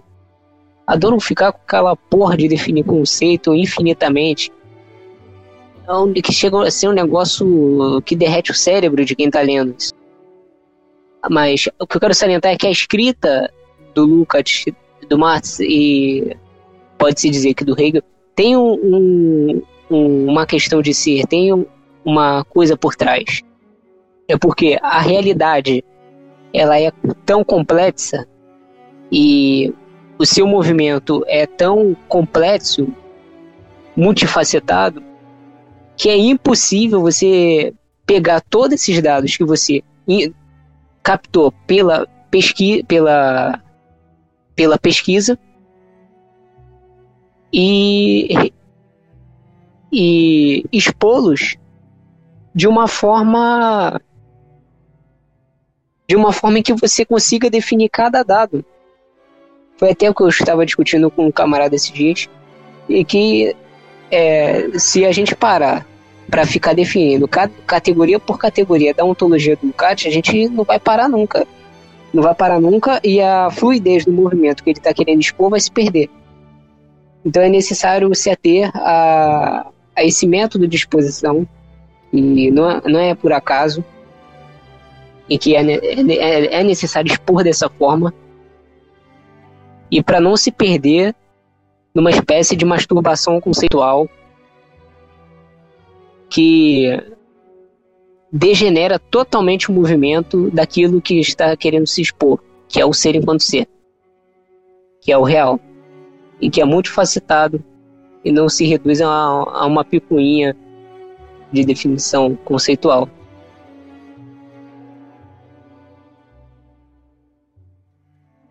Tentando sintetizar um pouco o que já foi falado, o o itinerário de Marx, marxiano, ele parte principalmente da consideração de um objeto que existe independentemente do sujeito e e que esse objeto que existe independentemente do sujeito inclusive é, é condição para depois a relação sujeito-objeto que vai se dar no trabalho. Marx pretendia é, tratar do ser enquanto ser, do não de algo que é uma extrapolação, como no caso de uma religião, mas do ser enquanto ser, como ele é de fato, objetivamente. O seu método ou antimétodo, tem uma discussão em cima disso, ele visa, não visa, né? Mas é, resgata mesmo a, a coisa em si, mas parcialmente, ainda que parcialmente, ele resgata a coisa em si, porque salienta que sem isso não seria possível o processo de trabalho. É, retomando a questão, é, rapidamente a questão do, do ser, que eu falei já, ele trata do ser enquanto ser, porque tudo que existe, ser é igual a ser inorgânico. E tudo que existe é o ser, e de certa forma, igual Parmênides, o não ser não é. Pode-se falar isso com toda certeza, o não ser não é. E aqui vai uma crítica aos que tentam tirar interpretações de que ah, no capital é uma certa alusão ao valor que seria valor imaterial ou outras teses bizarras que tentam tirar de alguma forma a, o caráter material do ser e de que tudo que existe é matéria.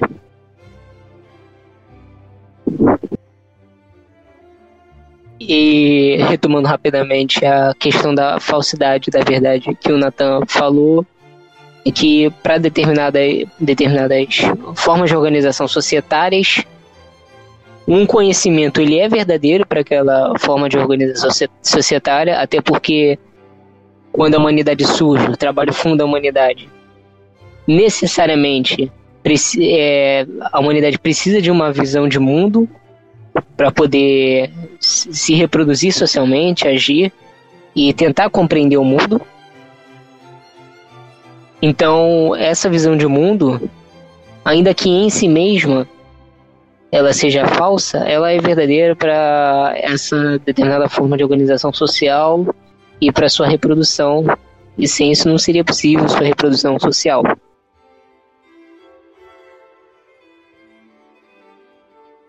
E aqui, por último, só novamente retomar, porque isso realmente me irritou, que é a questão da, da exposição que é feita, que a exposição não é algo escolhido por acaso, por esses autores é, mais de tradição dialética, digamos, que é, caso você leia, vá ler algum texto do Lukács, não espere que você vai encontrar definição por definição, uma atrás da outra, como se fosse uma espécie de tijolo em que você vai pegando e vai colocando um em cima do outro para construir a casinha. Você vai encontrar a exposição do movimento real, tal como ele é, e as, determina e as respectivas relações categoriais que estão embutidas nesse movimento real. E vale também dizer que não dá para confundir ou igualar conceito a categoria. Categorias são formas de ser, determinações de existência. Elas não são meramente também conceitos. A causalidade, por exemplo, existe independentemente do, do ser humano, do sujeito. E aí eu quero mandar, por último, um grande abraço para os, é, os analíticos que, no geral, ficam preocupados com o tão bendito conceito, mas esquecem de olhar para a realidade em si mesmo na sua complexidade. Então, um abraço aí para os analíticos e desejo uma boa sorte no tratamento do real. Ah, também vou é, recomendar algumas sugestões de leituras. Me, é, acabei não recomendando. É, tem é, de leitura, tem o José Paulo Neto, Introdução ao Método de Marx. Tem Introdução à Filosofia do, de Marx, do Ivo Tonet e Sérgio Lessa. É, recomendo também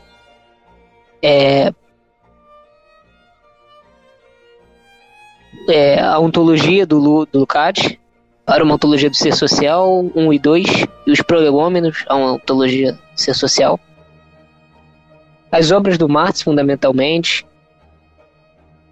Leandro Konder também desempenha um importante papel, Esther Vasma, o José Chazin, que foi citado aqui, é extremamente importante para quem se interessa pela questão do, da mulher, do feminismo, você também encontra muita coisa, sobretudo a origem da família da propriedade privada do Engels, tem coisas do Marx, tem Relief Safiotti, Alexandra Kolontai, que eu acho importante até para tirar um pouco a soberania, de certa forma, da, da Simone de, de Beauvoir. Tem trabalhos sobre estética também, do Juarez Duay, Miguel Veda. Esse, essas pessoas vocês também podem encontrar vídeos no YouTube. E tem vídeo do José Paulo Neto de mais de 6 horas sobre o método Marx. Vale a pena conferir.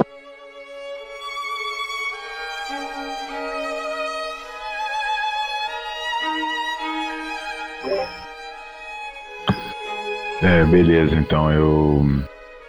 É, a gente encaminhando né, para as considerações finais, eu gostaria rapidamente elencar algumas coisas que eu considero grande contribuição do, do Marx e que nessa leitura que a gente está propondo aqui o Lukács retoma com ênfase. A primeira é, é uma concepção de cientificidade, né, de ciência, ou uma filosofia da ciência do Marx que Primeiro, é, não exclui a objetividade, né? Ou seja, não, não se priva de discutir a realidade. E não só isso, como ao, ao trazer à tona a discussão da, da objetividade, né, da realidade existente em si mesmo, é, não, não a opõe, não a antagoniza com a historicidade. Né, consegue dar conta tanto do, da determinação histórica da realidade quanto da sua determinação objetiva. Além disso, algo que o, que o Fred já mencionou, é, também consegue superar, a, a meu ver, a falsa oposição entre ciência e ideologia, onde a gente consegue ver é, uma ideologia. É possível né, se pensar uma ideologia no interior das ciências, tanto no sentido de que é, teorias da ciência é, é podem ter um aspecto ideológico no sentido daquele de uma eficácia social na prática, como também é, carrega conjunto de valores, né? Então, então a própria ciência pode ser disputado, disputada né, no que diz respeito a esses valores. E por isso a importância da discussão marxista, né, de uma teoria marxista da ciência, que é uma, é uma, é uma forma de, de discutir a ciência, de tirar ela do, de fazer uma crítica das amarras do capital essa ciência e dos de é, conseguir resgatar os valores emancipatórios que a ciência traz, né? Além do mais, né, a partir de uma teoria marxista da ciência, essa que enfim, a gente tentou trabalhar um pouco aqui, né, ao longo dessas horas, é, que é uma teoria que também consegue é, relacionar ciência social e inclusive, né, a, o caráter de classe que a ciência assume em determinadas ocasiões e, sobretudo, no seu desenvolvimento no interior da sociedade capitalista. Além disso, né, também é importante que o, essa filosofia da ciência não é, é se, se, a gente conseguiu argumentar bem que essa forma, essa concepção de ciência, né, que é está presente no Marx, ela é, é eminentemente subversiva por duas razões. Primeiro, porque considera que o método pressupõe explicitamente uma ontologia, portanto, traz as discussões sobre a realidade à tona novamente. Por outro lado, porque acentua a dimensão crítica né, da atividade científica. Enfim, e eu acho que, assim, já para finalizar, né, eu poderia retomar, eu diria que, bom, que essa concepção do Marx é superior à filosofia da ciência, porque consegue dar conta de todos esses aspectos, né, determinação social, os sujeitos da ciência, os sujeitos que fazem ciência são sujeitos sociais, históricos, é, com determinadas posições e condições de classe, e que eventualmente carregam valores e, e, e podem discutir sobre essa própria realidade, né, a realidade na qual eles estão imersos. E a importância disso, né, que Lukács tenta recuperar ao longo da sua obra, sobretudo a ontologia, é, é, é, é, recuperar essa, essa dimensão, essa dimensão crítica da obra do Marx, né? Sua ontologia, seu método, para repensar não só a própria tradição marxista, né, que o Lukács se esforça, mas para pensar, evidentemente, a, a, os desafios do tempo presente. E, e, é, e é fundamentalmente centrado na, na crítica é, e naquilo que ele chama da crítica ontológica.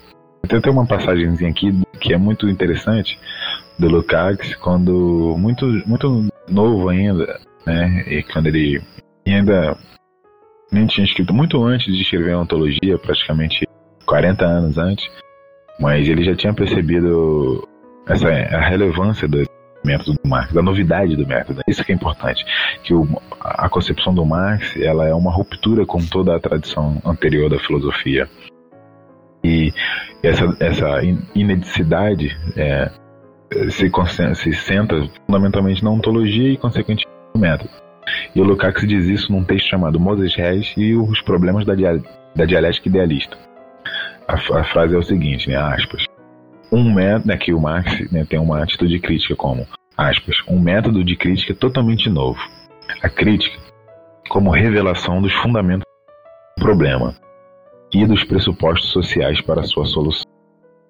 Né, fecha aspas. Enfim, claro que isso daí já daria um outro episódio, mas o importante do Marx é que ele sempre né, explicita racionalmente os fundamentos sociais das ideias, né? E, e também as, as condições de superação desses problemas. E é por isso que né, aquilo, aquilo que a gente falou, né, de que ele traz uh, para o terreno da ontologia é justamente isso. Os problemas teóricos, fundamentalmente, têm que se resolver no campo da prática. E é, toma que a gente já falou aqui da prática como critério da verdade. É importante rapidamente, uma coisa que talvez a gente falou pouco, é apontar a importância da mediação, para a gente não, não cair numa concepção de que é, essa concepção do Marx é uma concepção imediatista, né? Porque numa concepção imediatista da prática, ou do, do reflexo, a gente é, não consegue se, se é, sair das armadilhas do positivismo e de um materialismo mecânico, coisas que o valha. Porque para o Marx, né, e Lukács retoma isso, existe uma mediação né, entre as ideias e o mundo. Talvez essa é, o professor João Leonardo Medeiros costuma falar de uma maneira irônica, mas que com razão, que a única verdade do pós-modernismo é essa. Que, é, que o texto, né, a textualidade, a linguagem, a discursividade não é o mundo, só que diferentemente do pós-modernismo, né, que separa, que põe uma parede, uma muralha da China entre o mundo, né, e, e o discurso, as ideias, é que tem uma, um elemento mediador decisivo entre as ideias e, o, e a realidade, o mundo, a prática, que, né, que, é, que é justamente a prática, né? A realidade é, e as ideias têm como elemento mediador a, a, prática social. É a prática social que ao mesmo tempo é capaz de transformar o mundo, como é portadora né, de, de ideias sobre esse próprio mundo. E é por essa razão que, que o Marx elege a prática social como o critério da verdade. Então as ideias não são é, não, se, não se confunde identicamente, né, imediatamente com o mundo. São, são, são coisas diferentes. E é porque são diferentes é, que, é, que é possível não só conhecer o mundo, mas como transformá-lo. Porque no plano da reflexo, né, plano da consciência, na, no, talvez na tradução recente né, da ontologia aí, dessa, da Boitempo, que chama do espelhamento, é, ou seja, no plano da consciência, é, você, é, é possível imaginar um novo mundo, né, imaginar é, uma, um conjunto de determinações que não estão, né, causalidades postas, que não estão espontaneamente na, na, no mundo da natureza ou mesmo da sociedade. Então, é por, por, é por, pelo fato de que a consciência não é idêntica ao mundo, a gente pode não só conhecer o mundo, como transformá-lo, né? A gente coloca no. Pode é, imaginar configurações e possibilidades desse mundo que não estão contidas imediatamente nele. É, então, nesse sentido, a gente é, é possível pensar um outro mundo né? e, e conhecer o mundo para transformá-lo. Então, nesse sentido, e eu acho, e eu termino por aqui, acredito que o sentido da crítica do Marx, né, ao longo da sua obra, que o Lukács tenta retomar para atualizá-la ao longo do século XX, a gente está aqui inspirado neles. Para pensar o século XXI, é que a crítica do Marx é o método do Marx é justamente o método da crítica, da crítica ontológica, a crítica da das ideias e sua objetividade, né, e de sua prática das práticas sociais, né, que são orientadas por essas ideias e, e, e, ao fazer a crítica, demonstrar a limitação, a falsidade, o velamento, a mistificação de determinadas ideias e o constrangimento dessas práticas guiadas por essas ideias, que conservam em última instância a ordem social, ao criticar essas, esse conjunto de coisas, potencializa, né, libera o, a prática social para uma prática emancipatória, para uma prática é, efetivamente livre. Então, dizendo de outra forma, né, para finalizar. O sentido da crítica do Marx, do método do Marx, da inspiração da sua obra, é a crítica das ideias falsas, de todas as ideias falsas que é, restringem a prática social a um determinado, determinado âmbito, a um horizonte último da, da burguesia, né? É uma crítica de concepções que limitam a prática humana nesse, nesse horizonte que cada vez mais bárbaro, como nós vemos, e, e que libera a prática, que potencializa, né, que libera a prática humana para uma prática mais ampla, mais rica e mais complexa, como digna é, do, do humano que a gente dessa humanidade que veio se constituindo até agora. Então, a mim me parece que isso esclarece o conjunto da obra e, e isso é um divisor de águas no entendimento que sem a compreensão correta, né, a crítica ontológica do Marx dessa dimensão crítica é, fica muito difícil apontar para iluminar práticas emancipatórias, revolucionárias, subversivas, que enfim rompam é, com os constrangimentos, exploração, alienação, opressão dessa ordem de sociedade. Então não é um tema, o tema da filosofia não é um tema abstrato, né? o tema da filosofia da ciência não é um tema abstrato distante da revolução, como alguns colegas militantes é, acham. Na verdade, tem tudo a ver é um tema que os marxistas têm que disputar, da filosofia da ciência e da ciência em geral, porque é disputando esses valores nós podemos né, abrir caminho para uma outra forma de sociedade. Então, por fim, queria então agradecer aí mais uma participação. É muito bom poder compartilhar com os camaradas isso. Essa conversa, esse bate-papo. Não sei se sempre conseguimos ser claros, espero que sim. É, eu sugeriria aqui algumas né, para deixar por, por final algumas referências de leitura, além das obras do, do Marx, né, e a ontologia do Lukács.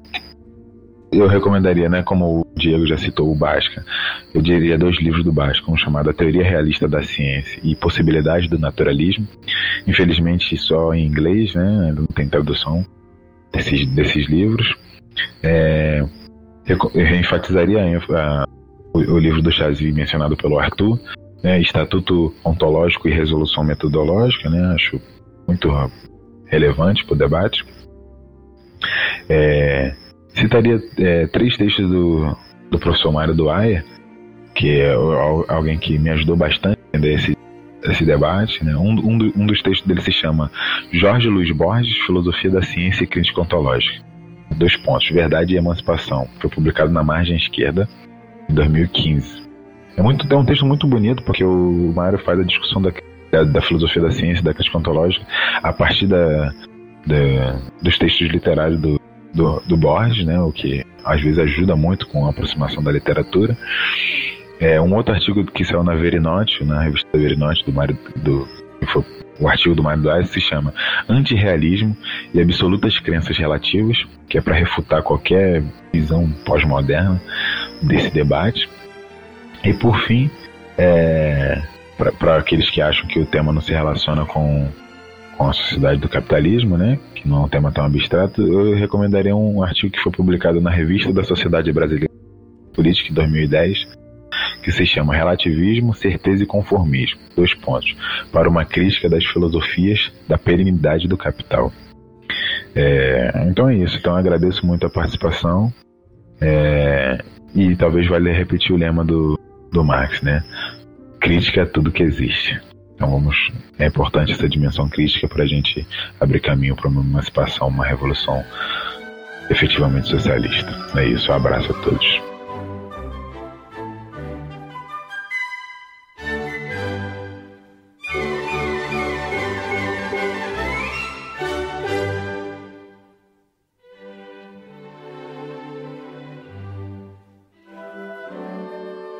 Bom, acho que nas minhas considerações finais ser bem mais econômico.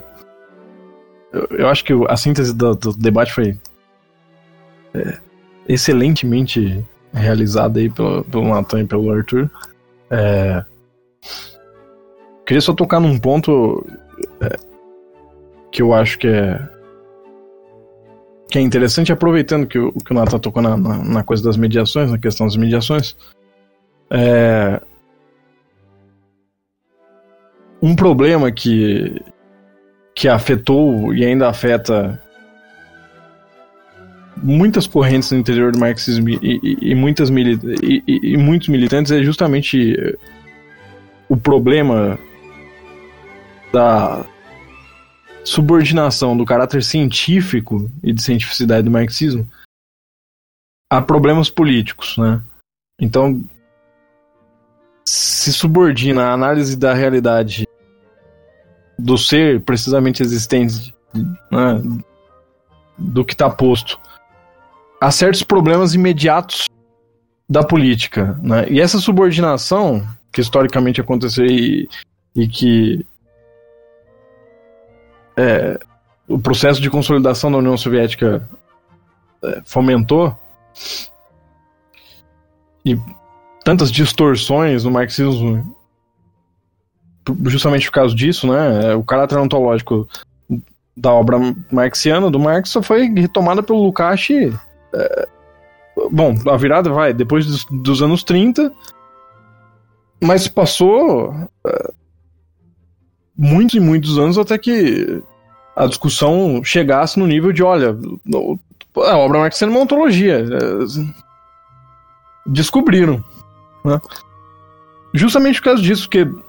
É, e essa é uma questão que, que, que todo.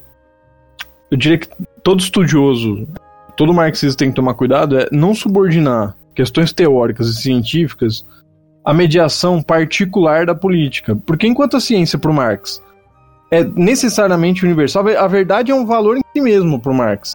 Mas o Marx tem consciência de que mesmo assim, a verdade teórica sendo um valor em si mesma, né, para o indivíduo que está produzindo a ciência. Ora, é, é um valor em si mesmo. É alcançar a verdade daquela coisa, né, da coisa, do existente. Ao mesmo tempo, na sociedade de classe, e a sociedade burguesa é uma sociedade de classe, o conhecimento verdadeiro é uma mediação necessária, como o Natan estava falando, para processos de subversão da ordem, para processos revolucionários. Ora, é, assim como o trabalhador precisa conhecer legalidades operantes naquela atividade que ele está realizando para ele realizar a atividade, justamente, para ele ter eficácia ontológica no que ele está fazendo, ou seja, é, da mesma forma, num processo revolucionário, se precisa ter clareza do, da realidade. Precisa ter uma teoria acerca da realidade que mostre os, os fundamentos daquilo que se precisa alterar, aquilo que, que, que é necessário é, suprimir do, do, desenvolvimento, né? É, então, é óbvio que a segunda, uma revolução é um processo muito complexo que é a transformação do Machado, né? Pegando o exemplo do, do Lessa aí, que ele, que ele curte. É... Mas o caráter da ciência para Marx é isso, ora. Eu não vou subordinar em nenhum momento a minha análise da realidade é uma posição de classe. Porque a minha análise da realidade se ancora na classe que tem os, os interesses mais universais dessa, dessa sociabilidade. Mas o Marx nunca subordinou inferências científicas, nunca subordinou processos de, de, de, de apreensão da realidade àqueles interesses que ele observava na classe trabalhadora. Né? A teoria da mais-valia não é uma teoria que está alicerçada na, na, na, comprovação de que o trabalhador, a priori, é explorado. Não, o Marx olha para o trabalhador e fala: não, tudo bem, esse cara é assim. Ele descobre a mais-valia independentemente, ainda que a partir daquele fundamento né, do trabalho, da ontologia, de que o trabalhador produz mais-valia. descoberto isso, aí sim o, as determinações políticas que isso vai operar na realidade são outras e por outras mediações políticas, justamente. O que se costumou fazer no século XX foi a subordinação né, dessas determinações da ciência à comprovação daquilo que já estava dado. E aí, muito porque na, na, União Soviética a guerra ideológica se sobrepôs, e eu não estou fazendo divisão entre ideologia e ciência. Por favor. Só que a guerra ideológica que tinha que provar que a União Soviética era socialista e estava indo para o comunismo, colocou para a teoria a necessidade de se adequar àqueles fundamentos do, da própria existência da União Soviética, aquelas determinações políticas. Ora, deixou-se de fazer ciência para fazer ideologia, o falso socialmente necessário, como diria Lukács. Para Marx, não. Para Marx, você tem que fazer ciência e os imperativos ideológicos jogam um peso se fa fazendo ciência, dizendo a verdade. É fazendo ciência dizendo a verdade, entende apreendendo o ser enquanto tal, que se faz, se descobre as mediações políticas a cada momento. É, então, o marxismo não pode se deixar tomar, e ainda hoje muitos militantes se deixam, e quando o Natan está falando é, do pessoal que acha que as discussões são muito abstratas, é desse pessoal que eu estou falando. Esse pessoal acha que você tem que subordinar a apreensão da teoria, da realidade, enquanto tal, a certos encaminhamentos políticos imediatos. Né? Essa besteira de ecossocialismo vem da onde? Vem disso. Vem dessa ideia porca.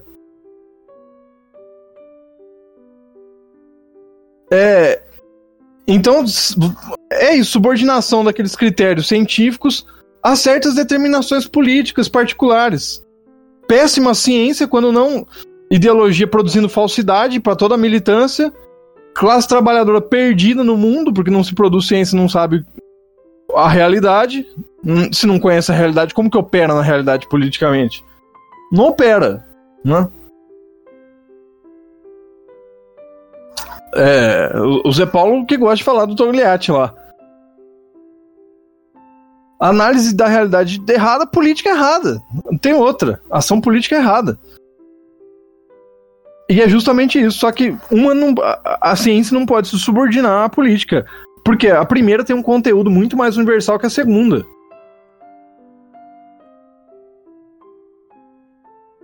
Bom, dito isso, as minhas. Eu diria que eu teria dois textos adicionais nas, nas referências colocadas pelo Natan e pelo, pelo Arthur. A primeira é, é um texto mímio, porque o Chazin tem a, tinha a péssima mania de não publicar livro. Né? Se o Chazin tivesse vivo, a gente tinha que dar umas porradas nele por causa disso. É, tinha esse péssimo hábito. Então, o método dialético, que é um, um, um, textinho dele, que eu não lembro quantas páginas tem, mas dessas umas 20, que se encontra fácil no Google, né? É, e a superação do liberalismo, que é uma aula dele que foi trans, transcrita e que também ele é, é uma aula incrível que ele pega a ontologia, faz a. parte lá do, do, do Tales de Mileto, né, na, na, na, ontologia, vem falando e chega no Marx. E vai falar do método daí. É um texto absolutamente incrível. É... Eu não sei se alguém falou, na verdade, do Ivo, né? É um livrinho barato, método científico com abordagem ontológica, publicado pelo Instituto Lukács. E eu acho que está publicado pelo Veredas, pelo coletivo Veredas. Deve ser cincão o livro. Incrível também, muito bom. É, e da ontologia que o, que o Arthur ponderou, eu diria que o debate de cientificidade ele tem três momentos na ontologia, né? É, a primeira, o primeiro momento é logo no capítulo do trabalho, vai mostrar a gênese, como se foi dito. Né? Depois, no capítulo da reprodução, você vê a, como a ciência opera, né? Um processo de desenvolvimento do, da ciência já complexificada, com uma autonomia relativa e com a sua função social já determinada e operando.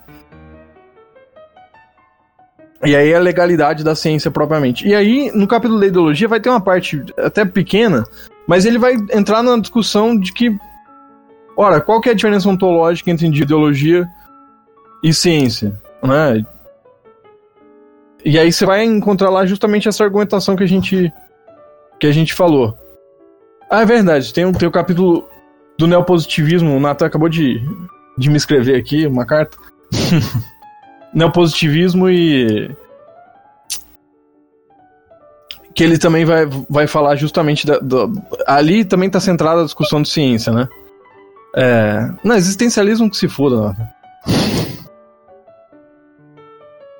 Sacanagem. É, bom, enfim.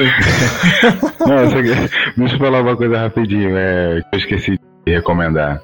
O, o Mário Duay, a gente sempre fica insistindo para ele escrever um livro sobre isso, ele já declinou várias vezes, ele tá com essa mania, talvez que ele aprendeu com o Chazinho, que os caras não. Tem que dar porrada é, também. não publicam. É, o João Leonardo tá prometendo disso que tá escrevendo, que talvez é, consiga terminar ano que vem. É, mas se nenhum deles fizer, o meu vai sair. Aí guarda o meu daqui a alguns anos. Enfim, brincadeira, vai lá, Fred. Não, até esses caras terminarem. O Sartori tá lançando o 15 livro dele, os caras estão escrevendo. Os caras não escrevem. É... Não, não dá pra entender. 30 anos estudando, o cara não escreve um livro, tá? Pô, você tá de sacanagem. Enfim. É. Bom, no mais, eu acho que essas referências dão conta da posição, mas eu ainda tenho teria um texto sobre especificamente a parte da decadência ideológica, que é o texto do Lukács, né? É... Que é, se eu não estou enganado, é Marx e o problema da decadência ideológica. Eu só lembro aqui agora da, da publicação do, da, da expressão popular, que é Marxismo Teoria da Literatura, né? É... Bom, sobre a questão do irracionalismo que foi falado também. Ah, o Natan tá falando aqui que tem da versão da Boitempo, então também tem Marx Literatura, ou é, é Marx Engels como, isso, Marx Engels como da literatura, da literatura né? Exatamente. Ah, esse texto também se encontra lá. Eu compraria de expressão popular que é mais barato que a Boitempo. A Boitempo, pelo amor de Deus. É... e a destruição da razão Vou até fazer um merchan, já sai a tradução pelo Instituto Lukács final do ano, novembro, provavelmente. É, mas existe uma versão da Grijalvo boa, em espanhol, que é o texto do Lukács basicamente destruindo o irracionalismo. Né? Então, se alguém quer entender o que é a decadência ideológica da burguesia, né, acredito que comece pelo texto do, do Lukács sobre a decadência ideológica, mas a destruição da razão é obra obrigatória para isso, né? Para entender como que como que se opera. Fundamentalmente na filosofia alemã, né, ele pega, mas os fundamentos mais gerais dessa decadência estão expostos com brilhantismo pelo Lukács nesse livro. Ah, eu acho que é isso. Ah, do Marx tem um artigo na Sagrada Família que também é muito bom sobre a questão metodológica. Não vou lembrar o nome agora. É, lendo lá dá pra se a pessoa não for. É, tiver mais que dois neurônios, a pessoa encontra qual é o texto específico. Eu só não lembro o título aqui.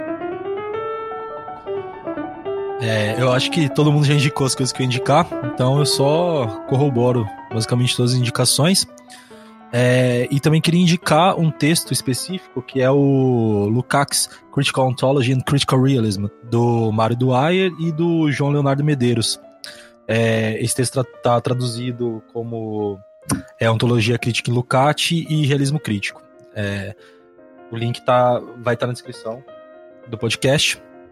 E, e, é isso, né? Eu acho que deu para cobrir todos os tópicos que a gente se propôs a falar. É... E, bom, eu queria agradecer a presença de todo mundo que, que reservou um tempo, né, pra estar tá aqui fazendo o podcast. Ao Natan, ao Fred, ao Arthur. E, bom, é... Acho que. Acho que é só isso, né, galera? Acho que até o, o próximo. É, bom, termino agradecendo os, os, os companheiros aí, porque né, eu esqueci completamente. É, é sempre um prazer discutir essa temática e discutir essa temática com, com companheiros que discutem num nível é, muito alto. É, é sempre uma coisa incrível. Espero que né, tenha sido proveitoso e que quem esteja ouvindo, né, ou vá ouvir no caso, é, consiga compreender bem, que, que a coisa esteja palatável.